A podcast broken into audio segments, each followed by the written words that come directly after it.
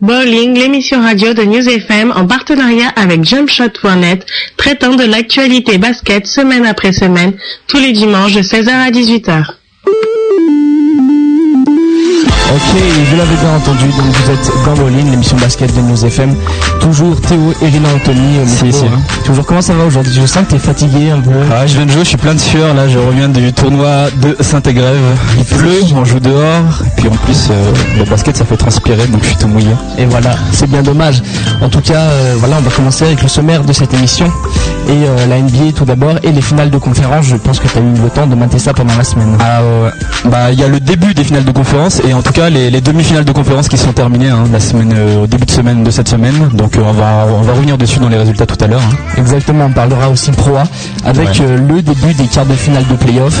C'est, il y a beaucoup de rebondissements dans ces quarts de finale. Je sais pas si là encore tu as eu le temps de mater, mais il y a de gros matchs. On reviendra donc dans la deuxième partie de l'émission. Exact. Pas d'Euroleague, la compétition est finie. On passera directement à la partie FIBA et une petite news concernant Yao Ming et son retour à la compétition. On parlera Stream Ball aussi avec Ouais. Spike Lee et Michael Jordan. Spike Lee a annoncé, je pense pour ceux qui suivent euh, les actualités, pas forcément de basketball, mais euh, général, hein, Spike Lee a annoncé euh, il y a quelques temps à- au Festival de Cannes qu'il comptait venir avec Michael Jordan donc l'année prochaine pour présenter un documentaire qu'il va réaliser. Donc on en parlera en détail tout à l'heure. Voilà, on passera ensuite au basket Grenoble avec un petit topo sur les, Ah ouais. sur les tournois d'aujourd'hui. Théo il a pas dit, moi je transpire, mais Théo aussi, hein, il revient du tournoi de Sassenage, donc bah, il, Beaucoup, nous donnera l'ambiance de l'événement. De l'événement hein. Ah, il y avait, c'était, il y avait beaucoup, beaucoup, beaucoup de monde, du lourd. C'était, c'était énorme. Tu joues à l'extérieur toi? À domicile Non, non, mais Ah je veux dire à l'extérieur, euh, ouais, ah bah nous on jouait dehors sous la pluie et euh, Non, big nous- up à ceux qui y sont encore. Hein. Voilà, bah big up à ceux qui sont dedans en tout cas, pour ceux de Sassenage. On parlera aussi d'un autre euh, tournoi, beaucoup plus important celui-là, celui de Douai, avec eh bien euh, son organisateur, monsieur Jean-Pierre Sielczewski. J'espère que j'ai pas trop écorché mon famille. Je crois que c'est bon. Je crois que c'est à peu près bon. Donc voilà, il viendra nous parler du tournoi de Douai, de Douai pardon, qui se déroule donc fin juin et qui réunit les plus grandes stars euh, espoirs et juniors du monde. hein. On a vu des, des gros guests passer par là. faut savoir qu'il y a Carmelo Anthony qui Voilà. est passé, Rodiguet, Tony Parker, Dirk Nowitzki, grosses tout le monde est passé là-bas. Voilà. Et on finira avec euh, l'agenda donc euh, de la semaine, le traditionnel, les matchs à voir, les matchs diffusés, magazines sortis, ainsi que les événements à venir pour les semaines prochaines. Ouais, donc vous aurez vous aurez tous les tous les matchs à pas louper là, euh, c'est les playoffs NBA et playoffs Pro aussi. Eh, hein. il faut suivre. Ouais, il faut suivre. Il y a des gros matchs. Et la playlist de la semaine, c'est toi qui l'as concoctée. Hein Oui, alors on remercie notre envoyé spécial hein, pour les fidèles de l'émission. Stéphane Courtedon nous a envoyé l'appelé euh, un nouvel album qui s'appelle euh, NBA at 50 euh, Celebration, je crois. Donc voilà, il y a que les mecs comme lui qui ont des albums comme ça. Il a sorti ça du fond de son garage. Je pense que c'est un des seuls en France à l'avoir. on vous passera la playlist. hein, c'est vachement, comment dire, je crois que c'était pour les 50 ans de la NBA. hein, Ouais, donc ouais, euh, ouais. ça date un peu et euh, ouais, c'est des sons, c'est c'est assez. Hein, Brian McKnight. euh, pour, euh, il y a euh, le son que Bow a samplé pour euh, réaliser son, euh, Basketball. son, son basketball. Ouais. Donc euh, voilà, restez à l'écoute. hein. On aura ça pendant l'émission. Ok, ben, il est temps de passer au résultat NBA. Ah ok.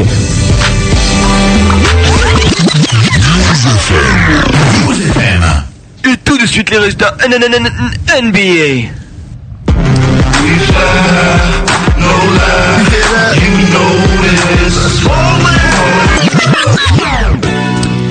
Et on commence avec euh, un match euh, qui se déroulait juste après l'émission de la semaine dernière, donc dimanche 18, et qui opposait Cleveland à Boston. C'est finalement Boston qui l'a emporté par 97 à 92. Et ouais, Boston a remporté la demi-finale de conférence. hein. On se souvient, on rappelle que Détroit avait déjà battu Orlando avant. Ils les ont battus 4 à 1, si, Exactement. si je ne m'abuse. Oui, donc euh, LeBron James et Paul Pierce hein, sont livrés un duel impitoyable pour ce match et pour donner donc un dénouement à cette série Celtics Cavaliers. James aka The King termine à 45 points et dans le même temps Pierce aka The Truth, The Truth, il termine à 41 points. Donc le match a été serré hein, et il s'est joué sur les dernières possessions. Donc euh, Boston euh, conserve avec cette victoire son invincibilité à domicile. T'as vu le match toi Ouais, j'ai vu le début du match là surtout. Et LeBron James, euh, bah, il, a, il a manqué de réussite. hein. Il avait des grosses actions, des grosses percées. Ouais. Mais je trouve qu'il a croqué après. Mais je pense que tu vois. euh, Il était en réussite, hein. T'as vu les paniers qu'il met Au début, euh, il a eu du mal et il s'est mis à croquer. Mais je pense que si LeBron James ne croque pas, euh, Cleveland ne peut pas faire grand chose. En fait. Donc, mais c'est vrai que- légitime. tu vois, il était en réussite tout le match et euh, comme euh, le disaient les commentateurs, tu vois, je sais pas si tu vois la dernière action du match, il, est, il est à 3 points, donc euh, il est en réussite, il a son 3 points libre après, je crois, un écran d'Ilgoskas ou un truc comme ça. Et non, il va chercher une pénétration alors qu'ils sont à moins 3, puis pour au final perdre la balle, je ne sais plus de quelle manière. Il aurait pas dû prendre ses responsabilités justement à ce moment-là, quoi. Mais surtout qu'il est, il est pas manchot quoi, à 3 points donc. euh, Exact. C'est, c'est bizarre, c'est une. Interprétation. pense. Interprétation Ouais. Interpretation. Ouais, bah je sais pas. En tout cas, euh, si vous avez des avis, hein, euh, vous pouvez appeler à l'antenne. Écoute, euh, Ouais, on n'a pas le numéro là, mais. si si, moi je l'ai 09 Ah. 75 24 35 56. La classe. On est ouvert aujourd'hui. euh, Voilà. continue avec le match suivant. Du lundi euh, donc 19 et la victoire euh, de San Antonio sur la Nouvelle-Orléans 91 à 82. Ouais, donc euh, voilà encore à une autre demi-finale de conférence qui se termine. hein, Cette fois-ci c'était à l'ouest. Donc San Antonio gagne la série 4 à 3. Donc les Spurs ont ressorti les vieux du frigo. hein, et euh, l'expérience de San Antonio a maîtrisé la jeunesse fougueuse de la Nouvelle-Orléans. Donc on a Robert Torrey, le vieux Robert Torrey, hein, qui finit à 6 points.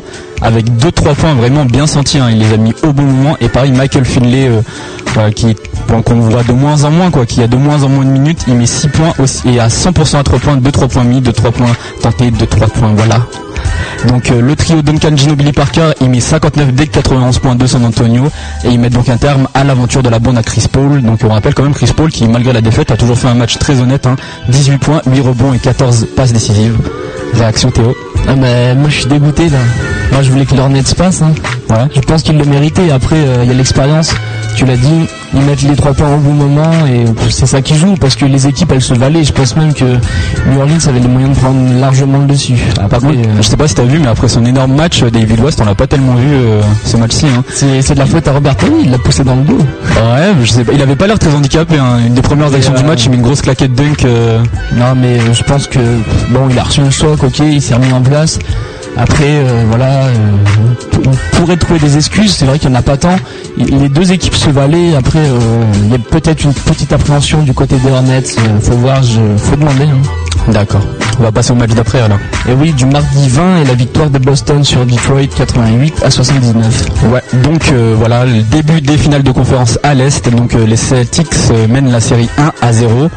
Un jour de repos et revoilà les Celtics donc partis pour une série qui s'annonce encore plus rugueuse contre les Pistons, contre les Pistons de Détroit pardon. Donc euh, dans le duel entre intérieurs superstars, Kevin Garnett a remporté la première manche face à Rachid Wallace.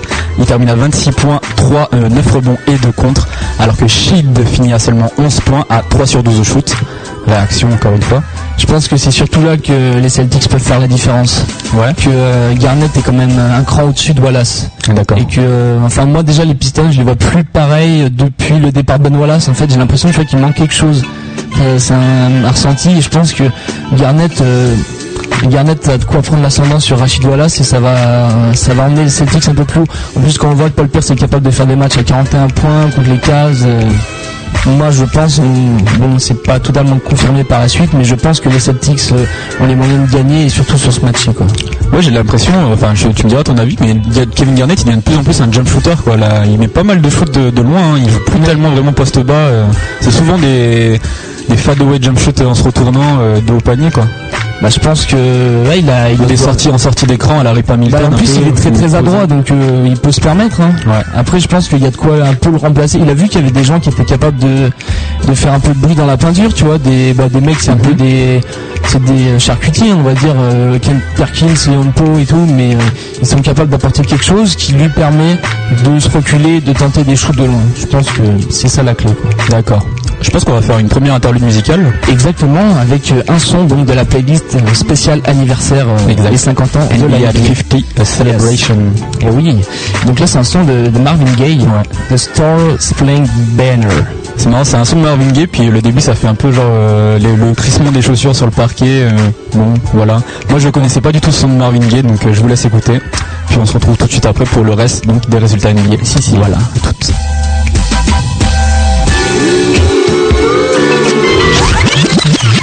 toutes.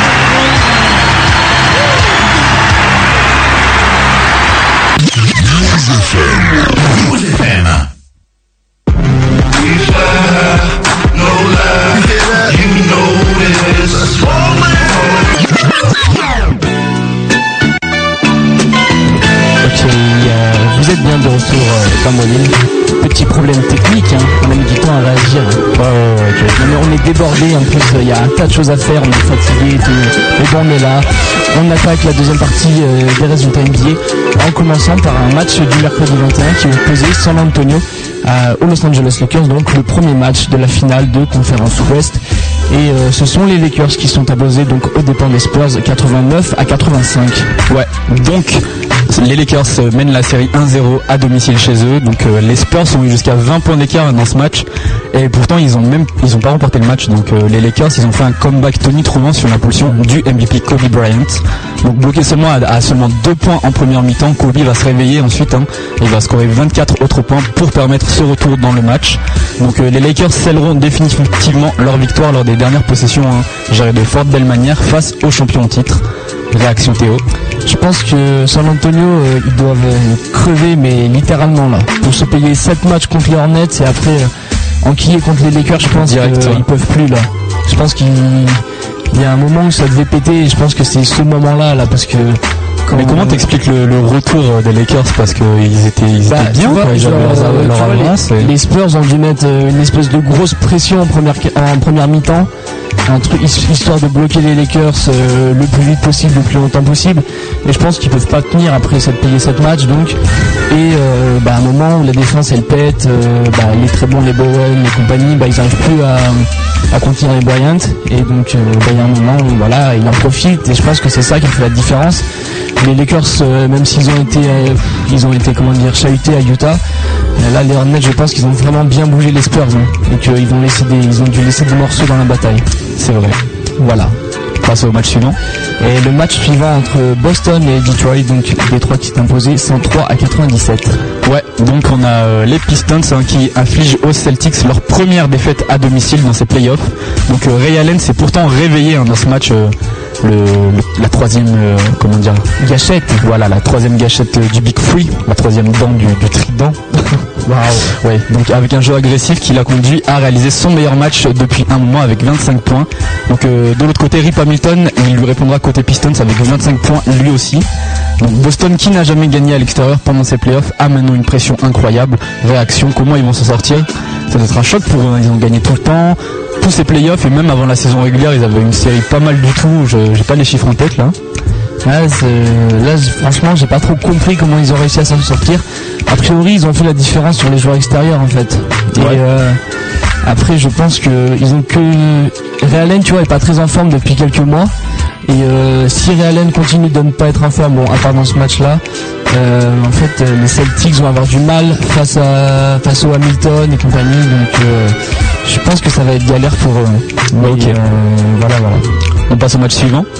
Match suivant est donc euh, le match qui opposait euh, les LA Lakers sans San Antonio Spurs et les Lakers qui ont battu les Spurs 101 à 71. Ouais bon donc les Lakers ils ont mené jusqu'à 27 points d'écart hein. et ben San Antonio a pas réussi à faire le même comeback que leurs adversaires au match précédent. Donc victoire propre et nette de 30 points en menant tout le match sans laisser aux Spurs la possibilité de réaliser ce comeback.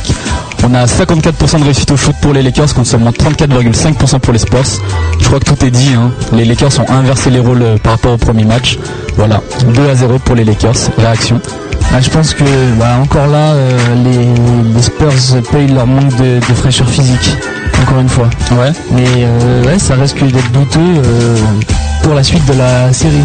Donc je pense qu'il va falloir mettre une grosse pression, sachant que il va falloir les forcer à rater des shoots. Et s'ils ratent des shoots, il y a des chances que les Spurs puissent revenir. Mais euh, les Lakers euh, ont un gros avantage en ayant gagné les deux premiers matchs. Hein. Ça c'est clair et net. Maintenant la série revient à San Antonio là ce soir. Ouais. Donc pronostic, est-ce qu'ils vont faire comme contre la Nouvelle-Orléans, c'est-à-dire regagner les deux matchs euh, chez eux pour donner une nouvelle impulsion à leur jeu et puis au final remporter la série? Moi je crois en les Lakers. Hein. Les Lakers, ils ont un record. Je crois c'est comme les Celtics, on en parle moins parce que les Lakers sont pas, ont pas fait deux game sets, donc ils ont fait moins de matchs, mais ils sont quand même à 7-0, je crois, euh, à domicile. Hein. Ils ont perdu aucun match depuis le début de ces playoffs. Donc euh, je, pense, je crois quand même en les Lakers. Après, euh, je pense qu'ils ont un avantage là. Les deux premiers matchs, je pense que c'est un avantage déterminant, hein. surtout à ce niveau-là de la compétition. Ok. On peut continuer donc avec euh, le match de la nuit dernière qui opposait les Boston Celtics aux Detroit Pistons et ce sont les Celtics qui se sont opposés 94 à 80. Et ouais, les Celtics mènent donc 2 à 1 dans ces finales de conférence à l'Est. Hein. et c'est là c'est une grosse victoire. Enfin, symboliquement, c'était la première victoire à l'extérieur des Celtics après leur première défaite à domicile, première victoire à l'extérieur chez les Pistons qui plus est, 90 hein. à 84. Donc euh, les, les, les, les Celtics se sont imposés à l'intérieur à l'image de Kevin Garnett qui rend 22 points et 13 rebonds et Kendrick Perkins 12 points et 10 rebonds et on a toujours euh, dans la continuité du match précédent Ray Allen qui est, qui est là, hein, de retour 14 points, 6 rebonds et 6 passes pour euh, Jesus Shuttleworth, Shuttlesworth, ouais, dans Got Game. Exact. Donc côté des trois, on avait Rip Hamilton qui a fini à 26 points et Rodney Stockey, hein, le, rookie euh, remplaçant de Chauncey Billups qui finit à 17 points et 4 passes en sortant du banc. Voilà, réaction Théo, encore une fois. Eh ben, euh, donc comme je comme je disais, c'est une bataille d'intérieur là du côté de, de Détroit, Détroit Boston. Et là, on l'a vu, ça, ça a marché. En plus, euh, comment dire, les, les Pistons accordent moins d'importance à Jason Maxwell en fait en sortie de banc. Et donc ils misent tous sur Rachid Wallace, sauf que et Antonio McDyess, sauf que euh, Garnett prend tout le temps l'ascendant et que quand on voit que Allen arrive à enquiller un peu et puis qu'il fait des passes d'air bon, et eh ben c'est fini pour les c'est fini pour les Pistons, on va dire. Et euh, le, pire dans, tout ça, c'est que les Pistons, en fait, euh, a déclaré qu'il n'était pas à 100% pour les, pour les séries. Donc là, voilà, on voit il finit à 6 points, 4 pages, je crois. On rappelle que Chauncey Billups était blessé dans la série précédente contre, Orlando, hein. Il, avait manqué les deux derniers matchs. Il n'était pas euh, à 100% pour ce match-ci. Et donc on a vu Stucky a pris le relais, hein, ça s'est très bien passé. Et je pense que il peut y avoir un beau, une belle opposition entre Stucky et, Rondo du côté de meneur. Après, il euh, va falloir gérer ça et plutôt jouer sur l'intérieur quand même. Mais c'est bizarre que les Celtics soient dominés, surtout à l'extérieur. Hein. Chez, chez Détroit, ils ont dominé quand même euh, Rachid Wallace, Antonio McDyess, ils ont qui encore Ils ont Ratcliffe qui joue de temps en temps, euh, Jason Maxil. Il faut dire aussi que. Ouais, non, c'est bon, je crois que j'ai dit tout le monde. Mais sur euh, là, Mike Dice, enfin moi j'y crois pas trop en Mike Dice en fait. A priori, pour euh, même, je pense que Il est dans le 5, hein. Ouais, il est dans le 5, mais euh, à part Wallace, Rachid Wallace, ils ont plus trop de gros intérieurs depuis le départ de Ben Wallace justement. Ils ont pas réussi à trouver quelqu'un qui complétait vraiment ça. D'accord. Et euh, Je me souviens qu'ils avaient essayé avec euh, Nazir Mohamed. Ouais, hein, mais ça a pas fonctionné, hein. Et pourtant, euh, il est allé euh, du côté de Charlotte et ça a refonctionné pour lui. Ça, oui, ça marche mieux. Mais là, euh, puis en plus, il y a eu un problème du côté de l'adresse extérieure, c'est-à-dire que Prince joue 40 minutes, mais finit à 2 sur 11 au shoot pour 4 points au final.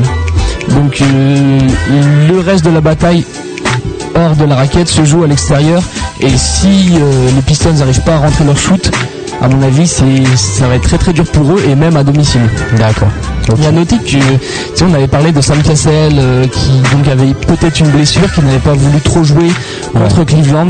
Et que Eddie House avait pris le relais. Hein. Exactement. Et donc, euh, je me suis renseigné, tu vois, euh, on a parlé un peu. Ouais. Et en fait, il a, il a déclaré qu'il n'avait pas joué pour se reposer contre les Pistons, en fait, pour, euh, enfin, pour être en forme contre Detroit. Le problème, c'est qu'à ce niveau-là de la compétition, on n'ose plus trop offrir de responsabilité à Cassell, vu le parcours de Rondo, en fait. Euh, Ouais, mais il, il a il- accompli- il leur faut bien un backup. Hein. Il leur faut un Rondo, il va backup. pas jouer 40 Sauf euh, que- 48 minutes. Sauf que Rondo a joué 40 minutes dans ce match pour 12 points, 4 passes, bon 5 balles perdues, mais c'est annexe. Et Castle a joué 8 minutes, bon certes 5 points, ça va. hein. Mais ils accordent quand même un rôle assez moindre à Sam Castle dorénavant. C'est quand même Rondo qui joue beaucoup, hein, même en playoff. Bien sûr, parce qu'il a la jeunesse, il a les jambes, mais je pense que dans les moments où il faut assurer, c'est pas mal de, de pouvoir quand même te reposer sur Cassel, le mec qui a quand même plein d'expérience. S'il y a une défaillance de Rondo, et on a vu que ça s'est passé hein, dans, les, euh, dans la série précédente, au moment où il faut prendre ses responsabilités, un peu dans le quatrième quart-temps, Cassel il peut recadrer ça à l'inverse de Eddie House, qui lui de toute façon il a la bonne, il va un shooter, shooter, quoi. ouais. Ouais, voilà. Mais là, c'est vrai que il peut servir, mais avec un, dé- un écart comme ça là, 14 points au final, je pense que Rondo il peut jouer quasiment tout le match. Quoi. Après, c'est D'accord. c'est du turnaround. Quoi. Ok. Fin des résultats NBA de la semaine. hein. Voilà. Prochain match euh, ce soir, là tout à l'heure on va avoir Los Angeles, Los Angeles Lakers contre les San Antonio Spurs. Ah, Game donner. 3, voilà, à San. Antonio. On en parlera tout à l'heure dans la conclusion de toute façon. hein. Et ouais. Voilà. On continue donc avec du son. Et oui, avec un son de Bobby Womack qui s'appelle Let the Good Time Roll. Ok, c'est parti, on se retrouve tout de suite après donc pour les news NBA. Yes. Du lourd dans les news. Hein. Du très très lourd, des rumeurs de trade, euh, on parle de draft aussi, ça va y aller. Waouh. Ouh. ok, à tout à l'heure.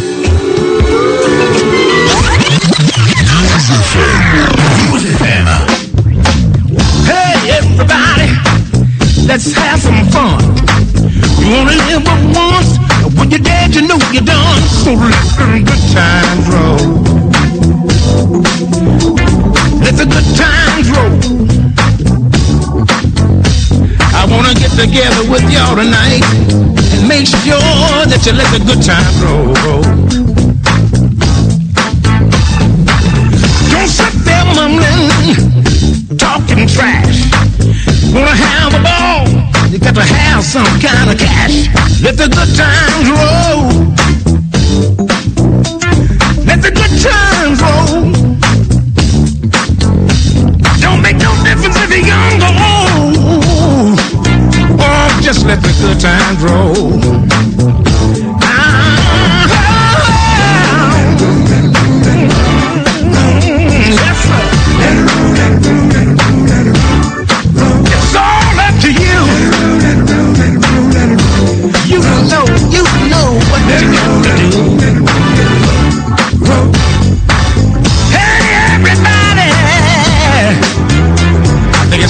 Time to let the good times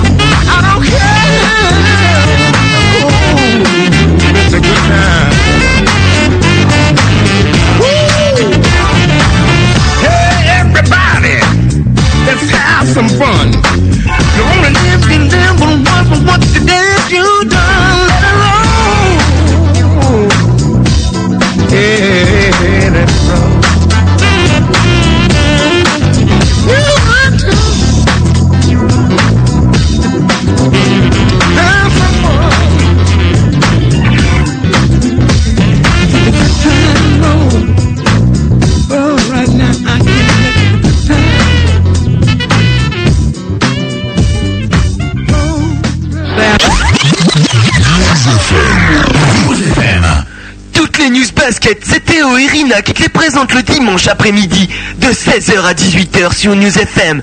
News FM, la radio qu'on aime.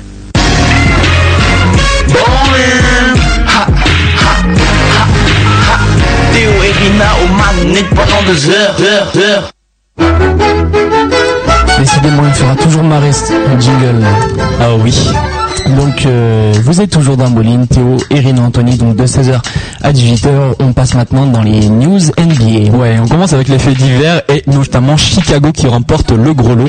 Et oui, les Bulls qui ont en effet remporté la loterie et du coup, le premier choix de la prochaine draft. Une surprise puisque la franchise n'avait qu'1,7% de chance de remporter cette première place. Il devait être 9ème dans la logique des choses, quoi. Voilà, parce qu'en fait, c'est par rapport euh, eh ben, au classement final de la saison régulière et logiquement, c'était Miami, la pire équipe de la saison, qui devait obtenir le premier choix. Ils ont le deuxième. Voilà, ils auront le deuxième avec Minnesota en troisième. T'as regardé la cérémonie un peu Exact. Il y avait Jay-Z hein, qui était Ouais. présent, représentant des New Jersey euh, Voilà. Nets. Mais oui, parce qu'il va sûrement être euh, propriétaire des Brooklyn Nets, Ouais. a priori. Ils avaient fait un truc pas mal hein, que plusieurs franchises pourraient faire. Euh, du côté de Sacramento, ils avaient organisé une sorte de, de loterie en fait, et euh, le représentant donc de l'équipe de Sacramento était une des fans de l'équipe. Quoi. Ils Oui, j'ai vu ça. Je connaissais pas du tout la dame, Bah, c'est pas mal, hein. c'est pas mal du tout. Bon, elle ressemblait à rien à côté de tous les autres là, qui faisaient 2 mètres et quelques, mais voilà. Même Jay-Z, il paraissait super petit, hein, alors qu'il est pas, il est pas petit quoi, mais à côté, il était à côté de Dwayne Wade et Gay. Ouais, euh, voilà. ouais.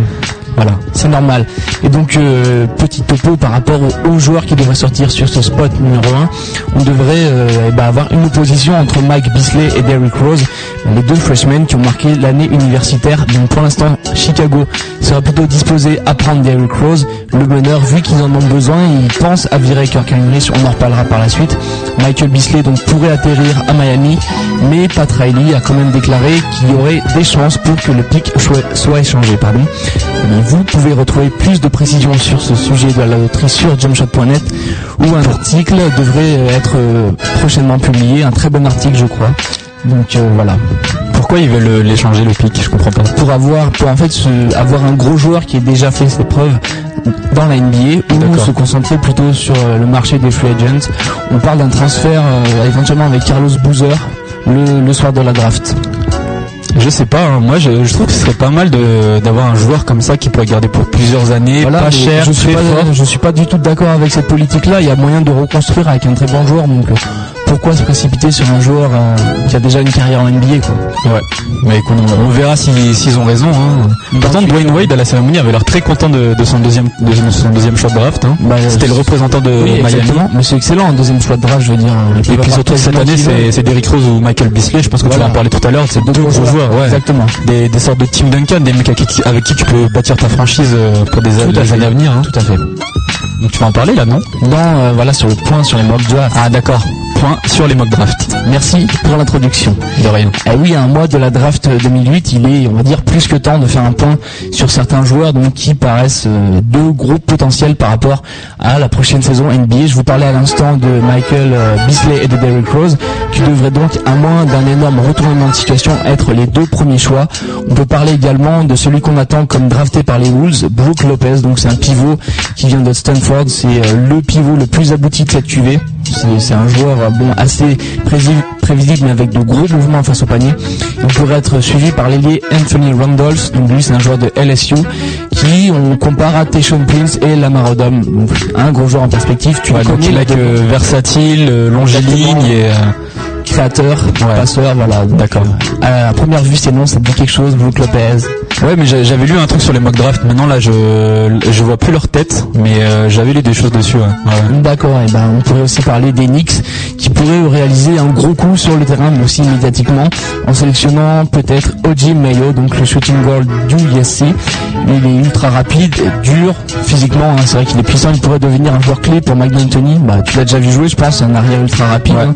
scoreur, un shooter, bon il croque un peu, mais Depuis ses, lui, on parle de lui depuis ses 17 ans. Il a fait il la a couverture 14 de ans, il signe Slam, des euh, hein. ouais, ouais. Donc euh, voilà, il devrait peut-être être suivi de Kevin Love, un gros rebondeur, un gros défenseur qui pourrait atterrir chez les Clippers ou les Grizzlies. Et puis euh, c'est vrai combler un secteur intérieur un peu pourri. Mais le mec, il a l'air aussi. Il a l'air d'avoir aucune athléticité. hein. Je l'ai vu Kevin Love. Ouais, ouais. Il a Bah, des c'est bonnes un- mains. euh, c'est il, il saute pas. Non mais c'est le joueur, si tu à la Bill Walton des Ouais. années 80. c'est- Mais il a l'air petit quand même. Hein. Il est petit, c'est pour ça il jouait ailier fort en fait. Il fait, il fait quelle taille, tu sais à peu près? Il fait, euh, il doit faire dans les 2,05 quelque chose comme ça. Et donc c'est un joueur assez petit, 2,05 et en fait il est hyper adroit, il est puissant, mais c'est vrai que c'est un joueur qui a pas de qualité athlétique. Hein. D'accord. C'est un pivot à l'ancienne. Et on pourrait terminer ce rayon NCAA par deux gros arrières annoncés en fin de loterie, Russell Westbrook et Eric Gordon. Donc le premier est un dunker hallucinant, gros défenseur, alors que le second est plutôt un scoreur, euh, très très adroit. Je sais pas si ça te dit des choses, ces noms-là, Westbrook, Gordon. Eric Gordon. Ouais. Eric Gros Gordon. scoreur. oui. Euh, L'autre non, moins. Mais euh, ouais, ouais, Voilà, Eric Gordon, on a beaucoup parlé de lui. Hein. Il parlait de lui comme un mec capable de vraiment euh, soutenir une franchise au niveau du scoring. Ouais, c'est une bête Et de scoring. son entrée en NBA, un pas de Ah temps d'adaptation. Ça c'est clair. Voilà pour la NCAA, on peut maintenant parler en fait des Français, puisqu'il y en a 5 actuellement qui se sont inscrits à Dans, dans prochaine les mock draft. t'as pas parlé. euh, Moi, j'ai regardé. Il y a un, mec- un qui revient souvent, c'est l'italien là, Danilo Gallinari. Ouais, mais j'aime pas trop le joueur donc j'en ai pas parlé. Ok, moi. Non, je plaisante. Bon, euh, si un petit topo sur Gallinari, c'est un ailier. C'est pareil, c'est un joueur qui s'est imposé au niveau Euroleague. Hein, bah, sou- souvent les scouts le préfèrent à Nicolas Batum parce que plus complet, euh, pas forcément plus athlétique, mais c'est vrai qu'il a un rayonnement un peu plus puissant. Euh, et là, il intéresse euh, notamment les Knicks. Bah, Thomas, on en a parlé, ils l'ont envoyé en scouting pour le voir en Italie. Après, c'est vrai qu'il pourrait aussi atterrir chez les Clippers. Ils ont besoin de tout cette, euh, cette franchise, donc euh, il est bon à prendre partout. En éternelle reconstruction, hein, comme dit Voilà, pour les, pour les Clippers, c'est vrai que c'est galère. Voilà, on a parlé d'un Italien, parlons des Français avec euh, donc Nicolas Batum notamment. Il est rejoint par quatre compères qui se sont inscrits pour l'instant à la draft. Tu, tu saurais me les citer là a priori? Alexis Aginsa, Nando De Colo et euh, le dernier par contre. euh, Ça fait trois, là. Ça fait trois. Il y en a cinq. Ça fait. Donc il me manque deux. Ouais. Euh, là je sèche un peu. Hein.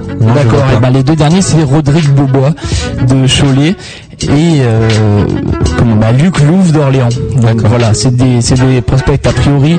Bon, c'est pas sûr qu'ils s'inscrivent définitivement. Il y a que Batum qui est pour l'instant sûr. Quand est-ce qu'ils peuvent retirer leur nom Ils ont jusqu'au 16 juin pour euh, se déclarer candidat définitif à la prochaine draft. C'est la date de la draft, c'est quand? La draft c'est le 26 juin prochain. D'accord, juste après les finales NBA alors. Tout à fait. Ok. Et donc on parle de Batum en fait euh, dans la loterie, mais a priori il serait plutôt entre les places 15 et 20 actuellement. Il recule beaucoup, il pourrait être sélectionné aux environs donc de la du spot 17, ça revient souvent. On parle aussi d'Alexis Aginsa, mais plus loin, en fin de premier tour, voire en début de deuxième. Bah, ça peut être pas mal pour eux d'évoluer. Ils vont parce que s'ils sont sélectionnés en fin de en fin de draft, ils vont être tombés dans des bonnes équipes. Ils vont tomber dans des bonnes équipes. en playoff. Moi je pense que ce serait mieux pour Batum parce qu'après il peut devenir un gros joueur, tu vois un peu à la Tony Parker qui a mis Ouais. bah, un peu plus de temps avec l'or. Euh, C'est pas une star tout de suite, mais au final qui est un Tony Parker est allé assez vite. Hein. Il est allé assez vite. le profil d'un Boris je veux Dio, dire, tu vois, il n'est pas, je veux dire, comment dire, Parker est allé assez vite dans le sens, euh, mais il avait pas des grosses responsabilités, tu vois, c'était pas un Attends, il était meneur titulaire. C'était euh, meneur titulaire, mais je veux dire, on lui a pas mis toute la franchise sur le dos. Il avait quand même deuxième pour le dé. Euh. Kevin Durant, lui, il est tout seul, par exemple, tu vois, mais il joue les premiers rôles. Alors que Nicolas Batum, je pense que c'est mieux pour lui s'il se retrouve pas paumé tout de suite, parce que sinon il va galérer. Donc, je pense pour lui. Et à ça, c'est vrai qu'il il peut apprendre le métier derrière un gros pivot. Ensuite, euh, pour Nando De Colo et, et pardon, Luc Louve, ça risque d'être un peu plus compliqué. De Colo et Louve, a priori, ne seront pas draftés. Euh, donc voilà pour euh, pour les Français. On parle aussi de Rodrigue Beaubois. On- Je ne connais pas Rodrigue Bobois. hein. Eh ben c'est le joueur qui a gagné le camp de Michael Pietus en Guadeloupe. D'accord. Donc voilà, c'est un gros joueur. Il a annoncé comme le futur euh, All-Star guadeloupéen. Et donc euh, voilà, on pourrait avoir, je pense, deux Français draftés cette année si Agença reste, ce qui ne sera a priori pas le cas. Voilà, je, vous- je vous le répète, ils ont jusqu'au 16 juin pour se déclarer candidat définitif à cette draft qui aura lieu le 26 juin. On va finir euh, le topo sur euh, sur donc les futurs draftés avec euh, le scandale de le scandale de Jimayo. Hein. Ouais, vous avez peut-être entendu parler, toi-même peut-être, non, je sais pas, actuellement. Ouais, j'en ai entendu parler des financements obscurs. Voilà, il aurait touché en fait près de 300 000 dollars sur sa carrière lycée et universitaire. Donc voilà, pour vous faire rêver, ce qu'il aurait touché, c'est des fringues, des abonnements téléphoniques.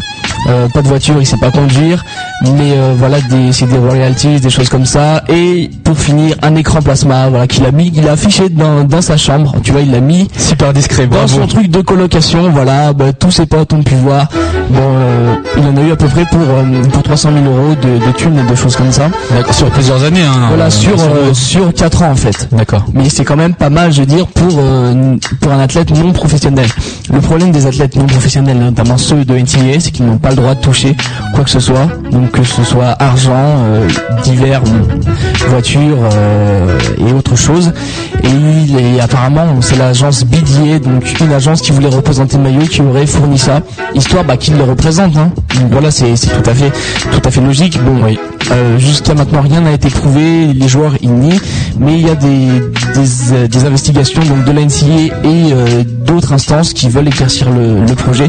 A priori, lui, il risque plusieurs années de, de probation, en fait, de mise à probation, c'est-à-dire que s'il refait une connerie de ce genre, il est banni à vie de la NCA ou même de la NBA, ça peut arriver. Et euh, en fait, une perte de bourse, une inéligibilité pour les prochaines, prochaines années en NCA.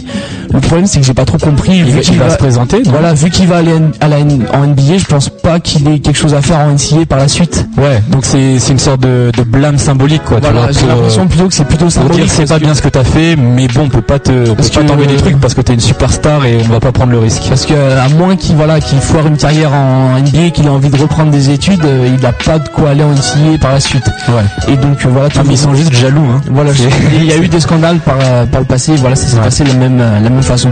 Pour l'instant, ça n'a pas affecté sa cote de popularité, mais en fait, c'est bizarre puisque ça l'a fait augmenter, ça fait monter le buzz en fait. Ouais. On voit que c'est un joueur toujours plus énorme et que voilà, il pourra apporter gros, du lourd à une franchise NBA d'ici bah, cette année. Moi, je le vois comme un joueur majeur Il est annoncé, il est annoncé vers où à peu près? Cinquième, sixième position. Ah, carrément, ah, quand même. Knicks, Grizzlies. euh. Ah non, mais c'est un mec qui fait, il signait des autographes à 14 ans. Ouais, moi j'ai entendu dire que tu vois, il avait beaucoup de talent, mais que Il se repose- reposait sur ses acquis. Vois que euh. Le truc, c'est qu'il se repose sur ses acquis, mais en se reposant sur ses acquis, il est, il est aussi fort que bah, les meilleurs joueurs de NCAA. Quoi. Donc euh, ça reste un problème. Mais C'est un, très, très hein, c'est ça. Hein, c'est Voilà, jouer meneur, deuxième arrière. Voilà, mais plus deuxième arrière, c'est un croqueur, faut le dire. D'accord. Quelle taille environ, je, pour situer à peu près? Dans les 1m90, on va dire. D'accord. environ. Ok. Voilà. Interlude musical. Voilà encore un, son donc de Take 6. This exact. uh, Magic Moment. This Magic Moment. Toujours la, la, l'album NBA 50 A Celebration, donc, euh, qui date un peu 96 ans. On n'avait pas dit la Ouais. date, il date de 96 l'album, donc euh, 12 ans maintenant. Voilà. Je vous laisse avec le son, puis on se retrouve tout de suite après pour le reste des news NBA, notamment toutes les rumeurs de transfert et les blessures. Voilà, tout à l'heure.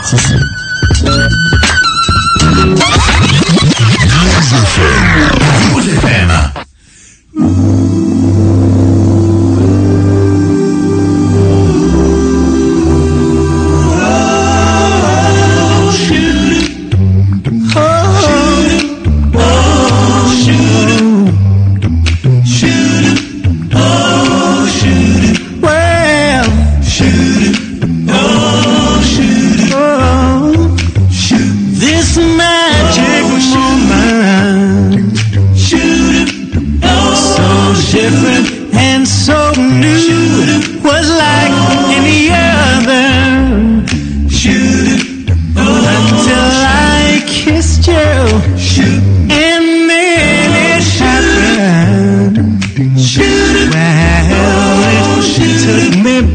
surprise.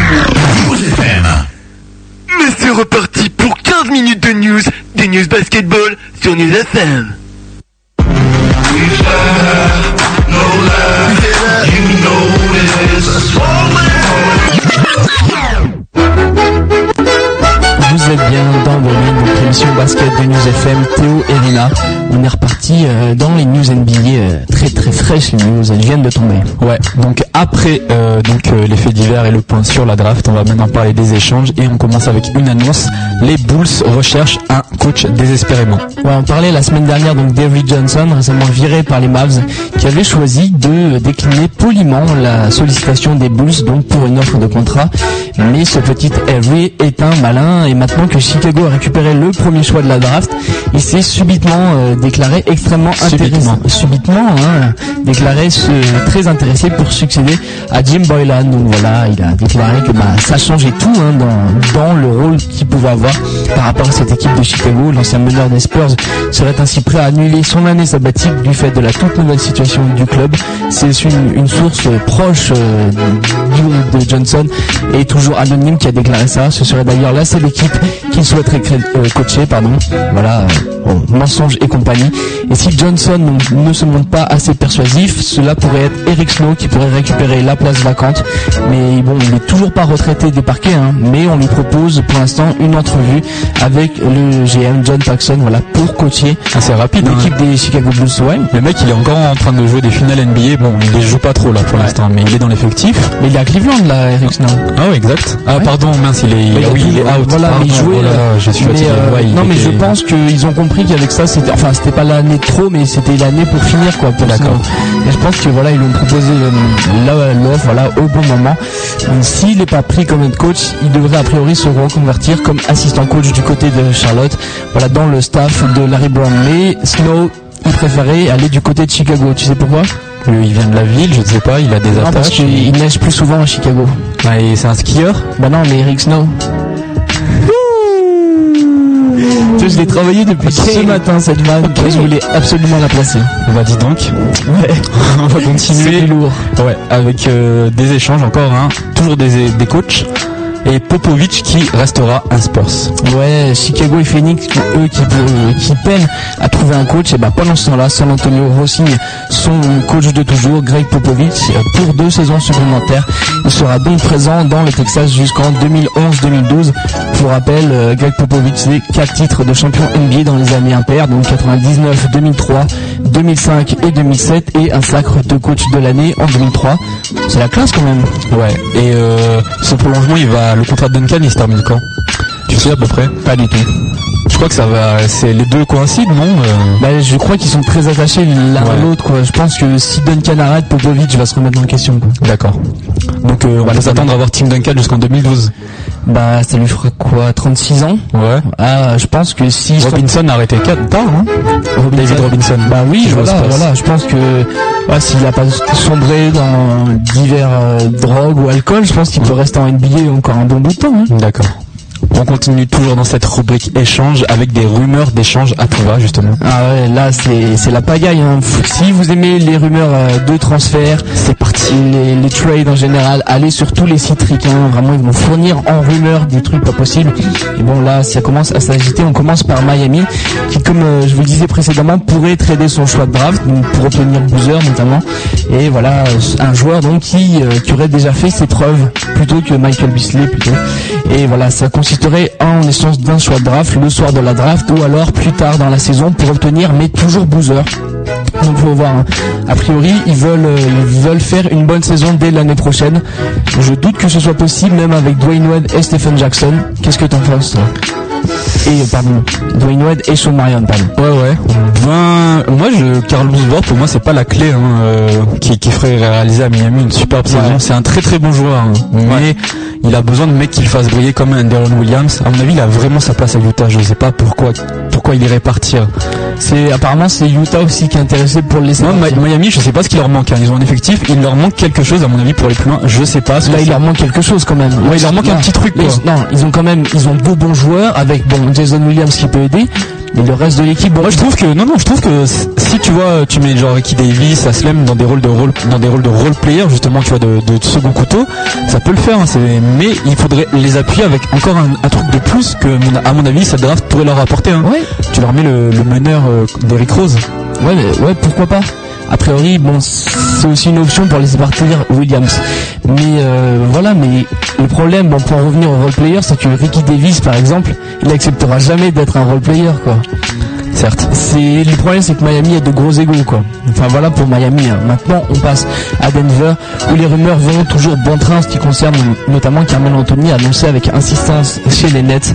Bon voilà, les, les possibilités pour l'instant se réduisent euh, du fait que les Nets en fait n'ont obtenu que le 11e choix de la draft et que bon, ça intéresse pas trop a priori les Nuggets d'obtenir le 11e choix de la draft, sachant qu'ils bah, ils peuvent pas obtenir un gros joueur, ça reste un joueur de loterie. la draft elle est quand même conséquente cette année hein. ils peuvent avoir euh, joueurs, mais je pense ils pas auront pas une superstar Ils auront mais- pas une grosse star. Mais Attends, après, ils sont Denver, il, leur faut pas de superstar, ils sont assez fournis. Kenyon Martin, Allen Iverson, Marcus Camby. Le problème, c'est qu'il leur faudrait, tu vois, euh, parce que Iverson joue meneur à des fois, Ouais. il joue meneur des fois, mais il leur faut quelqu'un qui fasse jouer tout ça. Et le problème dans la draft, c'est qu'ils arri- Anthony Carter. eh, mais ils arriveront pas à choper un gros meneur dans cette draft, quoi. Il faudrait qu'ils aient un spot, euh, je sais pas, 3, 4, mais ils peuvent pas choper un meneur au 11e choix. Il sera sûrement parti vu le, vu le peu de meneurs qu'il y a dans cette draft. Moi, je serais eux, je, je changerais pas les joueurs actuels, mais j'essaierais juste de choper un bon tour de draft, de me démerder pour avoir un bon tour de draft et garder cet effectif. Faudrait trouver un joueur à échanger justement pour ces tours de draft. hein. Ben, tu peux jouer un, un joueur de complément assez fort, une sorte de, je sais pas, J.R. Smith ou Ouais, euh, je Diarra ouais. qui a du potentiel même Clayza. Hein. Ouais. Faut voir. Après, on n'est pas GM, euh, GM de Denver. Hein. Mais si vous recherchez des GM, vous pouvez nous appeler. Tu peux rappeler le numéro de la radio d'ailleurs. Oui, 09 75 24 35 56. Voilà, on est intéressé par un poste de GM. Bien sûr. Bah voilà, pour l'instant, lui, le GM des Nuggets, il, il est plutôt intéressé par euh, par l'option en fait Allen Iverson. Il pourrait l'échanger. Voilà, et qu'il reste une seule année de contrat en fait. Il se verra sûrement pas offrir un contrat aussi gros qu'il le souhaite, donc c'est-à-dire un contrat maximum. Et donc les Nuggets pourraient essayer de le transférer avant qu'il réclame trop d'argent pour l'année prochaine. On va maintenant passer aux New York Knicks qui continuent de faire monter le buzz en approchant deux stars, donc bah, deux stars des Warriors, Monta Ellis et Baron Davis. Ellis est en effet déclaré très intéressé par le système up-tempo de Mike D'Antoni, donc voilà un jeu très très rapide.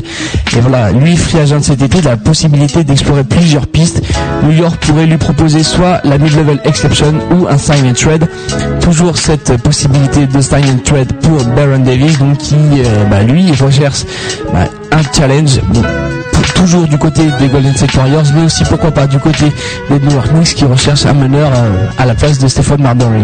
Alors moi, je serais très enthousiasmé de voir Baron Davis du côté des Knicks. Ouais, ce serait quelque chose. Mais à mon avis, il devrait vraiment pas. Enfin, je le redis, hein, il devrait pas quitter Golden State. Il c'est chez lui, c'est son équipe. euh, il- c'est voilà. euh, je- Bon, je serais ah ouais, ce serait magnifique. Hein. Baron Davis aux côtés de Mike D'Antoni. euh, ouais, franchement, ça peut le faire. Mais euh, moi, j'ai, en dehors du, du truc basketballistique, euh, c'est vrai que j'arrive pas à voir Baron Davis en dehors de, bah, de Golden State Warriors, quoi, parce qu'il a, je sais pas, il véhicule quelque chose qui est en rapport avec les Warriors, j'ai Ouais. l'impression. Et je trouve que bah, c'est Non mais c'est- il de incarne l'esprit quoi. C'est après euh, ce premier tour gagné contre Dallas euh, au Ouais, playoff voilà. dernier, il a vraiment changé un truc euh, dans, dans cette euh, dans cette ville. Je pense qu'il y a de ça aussi. Rappelle Golden State, c'est pas une ville. Hein. Non, mais voilà, c'est San Francisco, Oakland, San. Francisco, ouais. Voilà. San Francisco, Oakland. Ouais, c'est un surnom de ville euh, pour ceux qui ne le sauraient pas, qui cherchaient Golden State sur, euh, sur la carte des pas États-Unis. une ville. Voilà. On termine maintenant avec Chicago qui, pour faire de la place à Derrick Rose, pourrait dégager euh, Kirk Henry, donc qui a fait la pire saison de, de sa vie. Je pense que tu es d'accord pour le dire. Hein. Pourquoi pire Kirk Henry, bah, bah, par rapport à son, bon, il a été rookie, il a eu du mal, mais après il a quand même fait de bonnes saisons. Là, au niveau statistique et au niveau leadership, il a quand même fait une moins bonne saison. Ouais, mais je pense que c'est c'est juste euh, le, le, le mauvais état, du groupe qui a déteint sur lui. Après, personnellement, je ne sais pas. Je, pour moi, c'était correct, sans plus, mais correct. Bah, en tout cas, c'est une option pour un éventuel échange. Bon, c'est pas totalement sûr parce que sa cote baisse actuellement quand même euh, du euh, du fait de sa saison.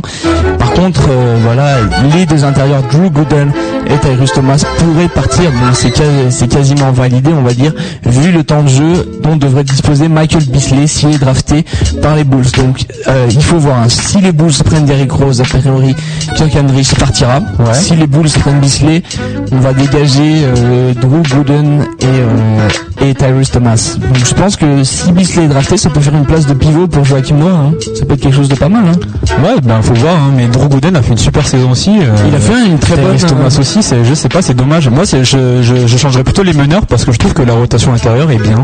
Le problème, oui, mais à ce moment-là, il faudrait dra- drafter Derrick Rose, donc. Mais euh, avec Gooden, le problème, c'est qu'ils évoquent le, le problème du potentiel, en fait. Bisley a un potentiel énorme, alors que Gooden arrive plutôt en fin de carrière. Après, c'est vrai que si Chicago veut viser sur le long terme, ils ont intérêt à prendre Bisley plutôt que Gooden. Il- À un moment, il va stopper, alors que Bisley a une envergure beaucoup plus importante. Quoi. Je sais pas. Euh, Merci. Toi-même, tu l'as dit, hein, hygiène KFC. Oui, c'est Bisley. Il est ingérable. C'est quand même, euh, tu fais quand même un pari. Hein. Euh, C'est ça, c'est la draft. Pour moi, euh, Michael Bisley est très très fort, mais c'est pas Tim Duncan. hein. Michael Bisley a brillé euh, avec ses stats NCAA, avec des super stats au point au rebond, mais il était dans une équipe où il était tout seul. Euh, il, allait, il allait dans une équipe pas de seconde zone, je dirais. Mais bon, c'était pas une top team et il est pas, il est Ah, pas allé très très loin. Kansas State a quand même fait le Final Four. Oui. Florida n'a pas fait le Final Four, Syracuse n'a pas fait le Final Four, Ohio State non plus. Enfin, le. Final Four, la March Madness, Ouais, ces ouais, équipes n'ont pas fait le, le March Madness. il, il est pas resté très longtemps, euh, mais Michael Bisley. Ah, mais Michael Beasley, il lui a fallu une saison, 26 points, 13 rebonds de moyenne, quoi. Je pense que ça fait quand même une belle saison. Et Derrick Rose, bon, c'est- Memphis c'est une équipe correcte, mais c'est lui qui a transformé l'équipe. Donc je pense que c'est deux, non, moi je pense qu'au niveau, euh, du niveau pur, c'est deux gros joueurs. D'accord. Voilà. On va terminer donc euh, les news NBA avec euh, la session blessure maintenant et euh, on va parler d'Andrew Bynum, hein, le pivot des Los Angeles Lakers qui a qui est de nouveau opéré en fait. Ouais, c'est pas très drôle pour les fans des Lakers. Donc Bynum absent depuis le 13 janvier dernier. Il a subi mercredi une arthroscopie du genou gauche. Donc voilà son retour initialement prévu pour le courant des playoffs euh, a été retardé. Devrait s'effectuer dans le courant de l'été. Il devrait donc a priori être disponible pour bah, peut-être les Summer League si les Lakers le convoquent et pourquoi pas le training camp donc euh, des Los Angeles Lakers au, mois d'octobre. Voilà, moi j'ai une question en fait par rapport à ça. Oui. Voilà, petite question pour te faire réagir. Vas-y, Et les Lakers, donc on l'a vu, sont en finale euh, de conférence. Et euh, bah, ils tournent très bien. On l'a vu, Brian Fisher, même qui fait des bonnes stats euh, ouais. malgré son vieillage. Gasol, toujours aussi énorme. Voilà, quel sera le rôle de Bynum l'an prochain, quoi? Parce que là, l'équipe, elle s'est quand même installée. Et lui, il va, falloir, bah, il va devoir se réincruster en somme et faire des ajustements par rapport à la présence de Gasol. Andrew Bynum et Ouais. Pau Gasol n'ont jamais joué ensemble. hein, c'est Ils ont jamais joué ensemble. Est-ce que tu penses que, par exemple, moi j'ai pensé, est-ce qu'on pourrait éventuellement faire un Fisher, Bryant, Odom en ailier Gasol en 4 et Bynum en 5. Est-ce que Ah, tu penses que c'est possible? Je pense que c'est c'est ce que visent hein, les dirigeants des Lakers, c'est ce que visaient même parce qu'ils pensaient avoir Andrew Bynum de retour pour ces playoffs. Est-ce que ça fonctionne? On peut pas le savoir maintenant puisqu'ils ont pas encore joué ensemble. Moi je dis on verra la, la saison prochaine. Laissons-lui une chance. Il a fait une superbe saison euh, Voilà. avant de se blesser. Pour Gasol aussi, il n'y a pas de raison que ça marche pas. J'espère qu'ils vont pas se court-circuiter, mais il n'y a pas de raison. hein. C'est deux très bons joueurs qui, qui, qui ont le même but, à faire gagner leur équipe, donc euh, ça Ouais, devrait le faire. Je pense que ça peut faire quelque chose de correct. Après, il faut qu'ils s'entendent. Ils ont jamais joué ensemble, comme Ouais. tu l'as dit. Ça va être, ça va être tendu, mais s'ils finissent déjà comme ça, ça va être énorme. Exact.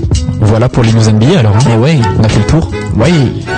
On va faire euh, une pause musicale hein, et on enchaîne donc toujours dans la playlist NBA at 50 au Celebration. Voilà, avec le son de l'anniversaire. Curtis Blow et le son c'est Euh, basketball, voilà, d'où est tiré le son de Lil Bo. Je pense que le son de Lil Bo parle plus aux, aux auditeurs de cette émission. hein. Ah oui, c'est ça fait un peu plus médiatisé, Voilà, hein, mais c'est la même film euh, Like Mike, hein, euh, traduit en français par Magic Basket, je crois. Voilà, donc euh, l'équipe du qui a traduit le comment dire le film, enfin bon le titre. Si vous pouvez nous appeler pour nous expliquer pourquoi vous l'avez traduit Non, par Magic Basket. des, tout ça, c'est, tu vois, c'est des, ils sont adaptés au marché français. Oui, parce que- Like Mike en français, ça aurait été comme Mike. Ouais, les gens en- comprennent pas. En, aux États-Unis, bon, Mike, euh, Michael Jordan, Like Mike, Voilà, tout Mike de suite, il y a des, ça part tout de suite. voilà, il y a des, il y a des relations qui se font. En France, je pense pas. Donc Non. ils se sont dit, on va faire un truc général, donc plus Ouais. général, Magic Basket. euh, voilà, c'est parti. Il y a le nom basket.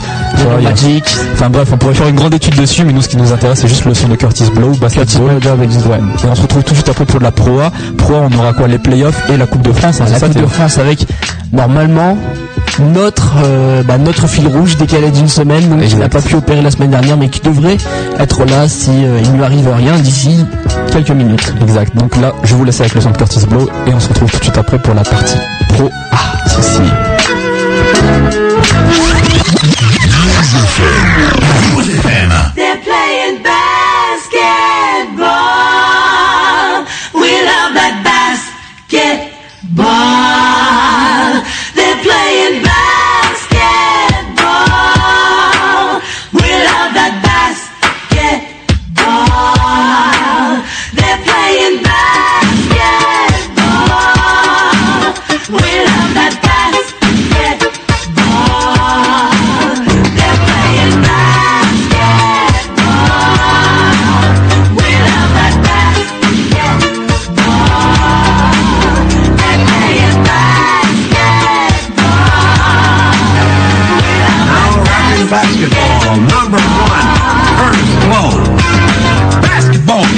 Is. I like the way they dribble up and down the court. Just like out the king on the microphone. So it's Dr. J and Moses Malone. I like slam dunks, take me to the hoop. My favorite play is the alley oop. I like the pick and roll. I like the give and go. Cause it's basketball. Mr. Curtis. Playing basketball.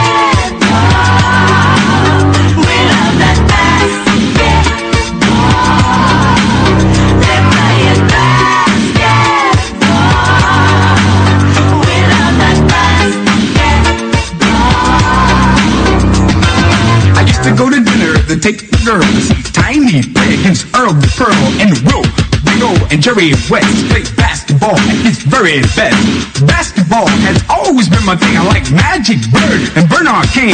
And number 33, my man Kurt is the center of my starting team.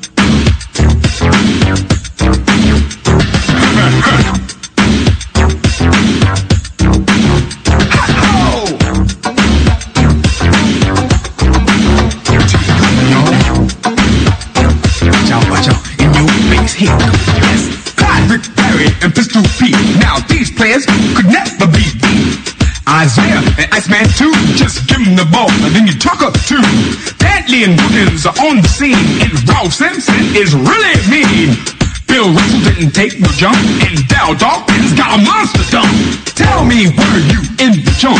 The night Wolves scored a hundred points, or when the Celtics won titles back to back and didn't give nobody no kind of slack, or when Dr. J shook the whole damn team with moves that game right out of a dream, or when Willis Reed stood so tall, playing D with desire basketball.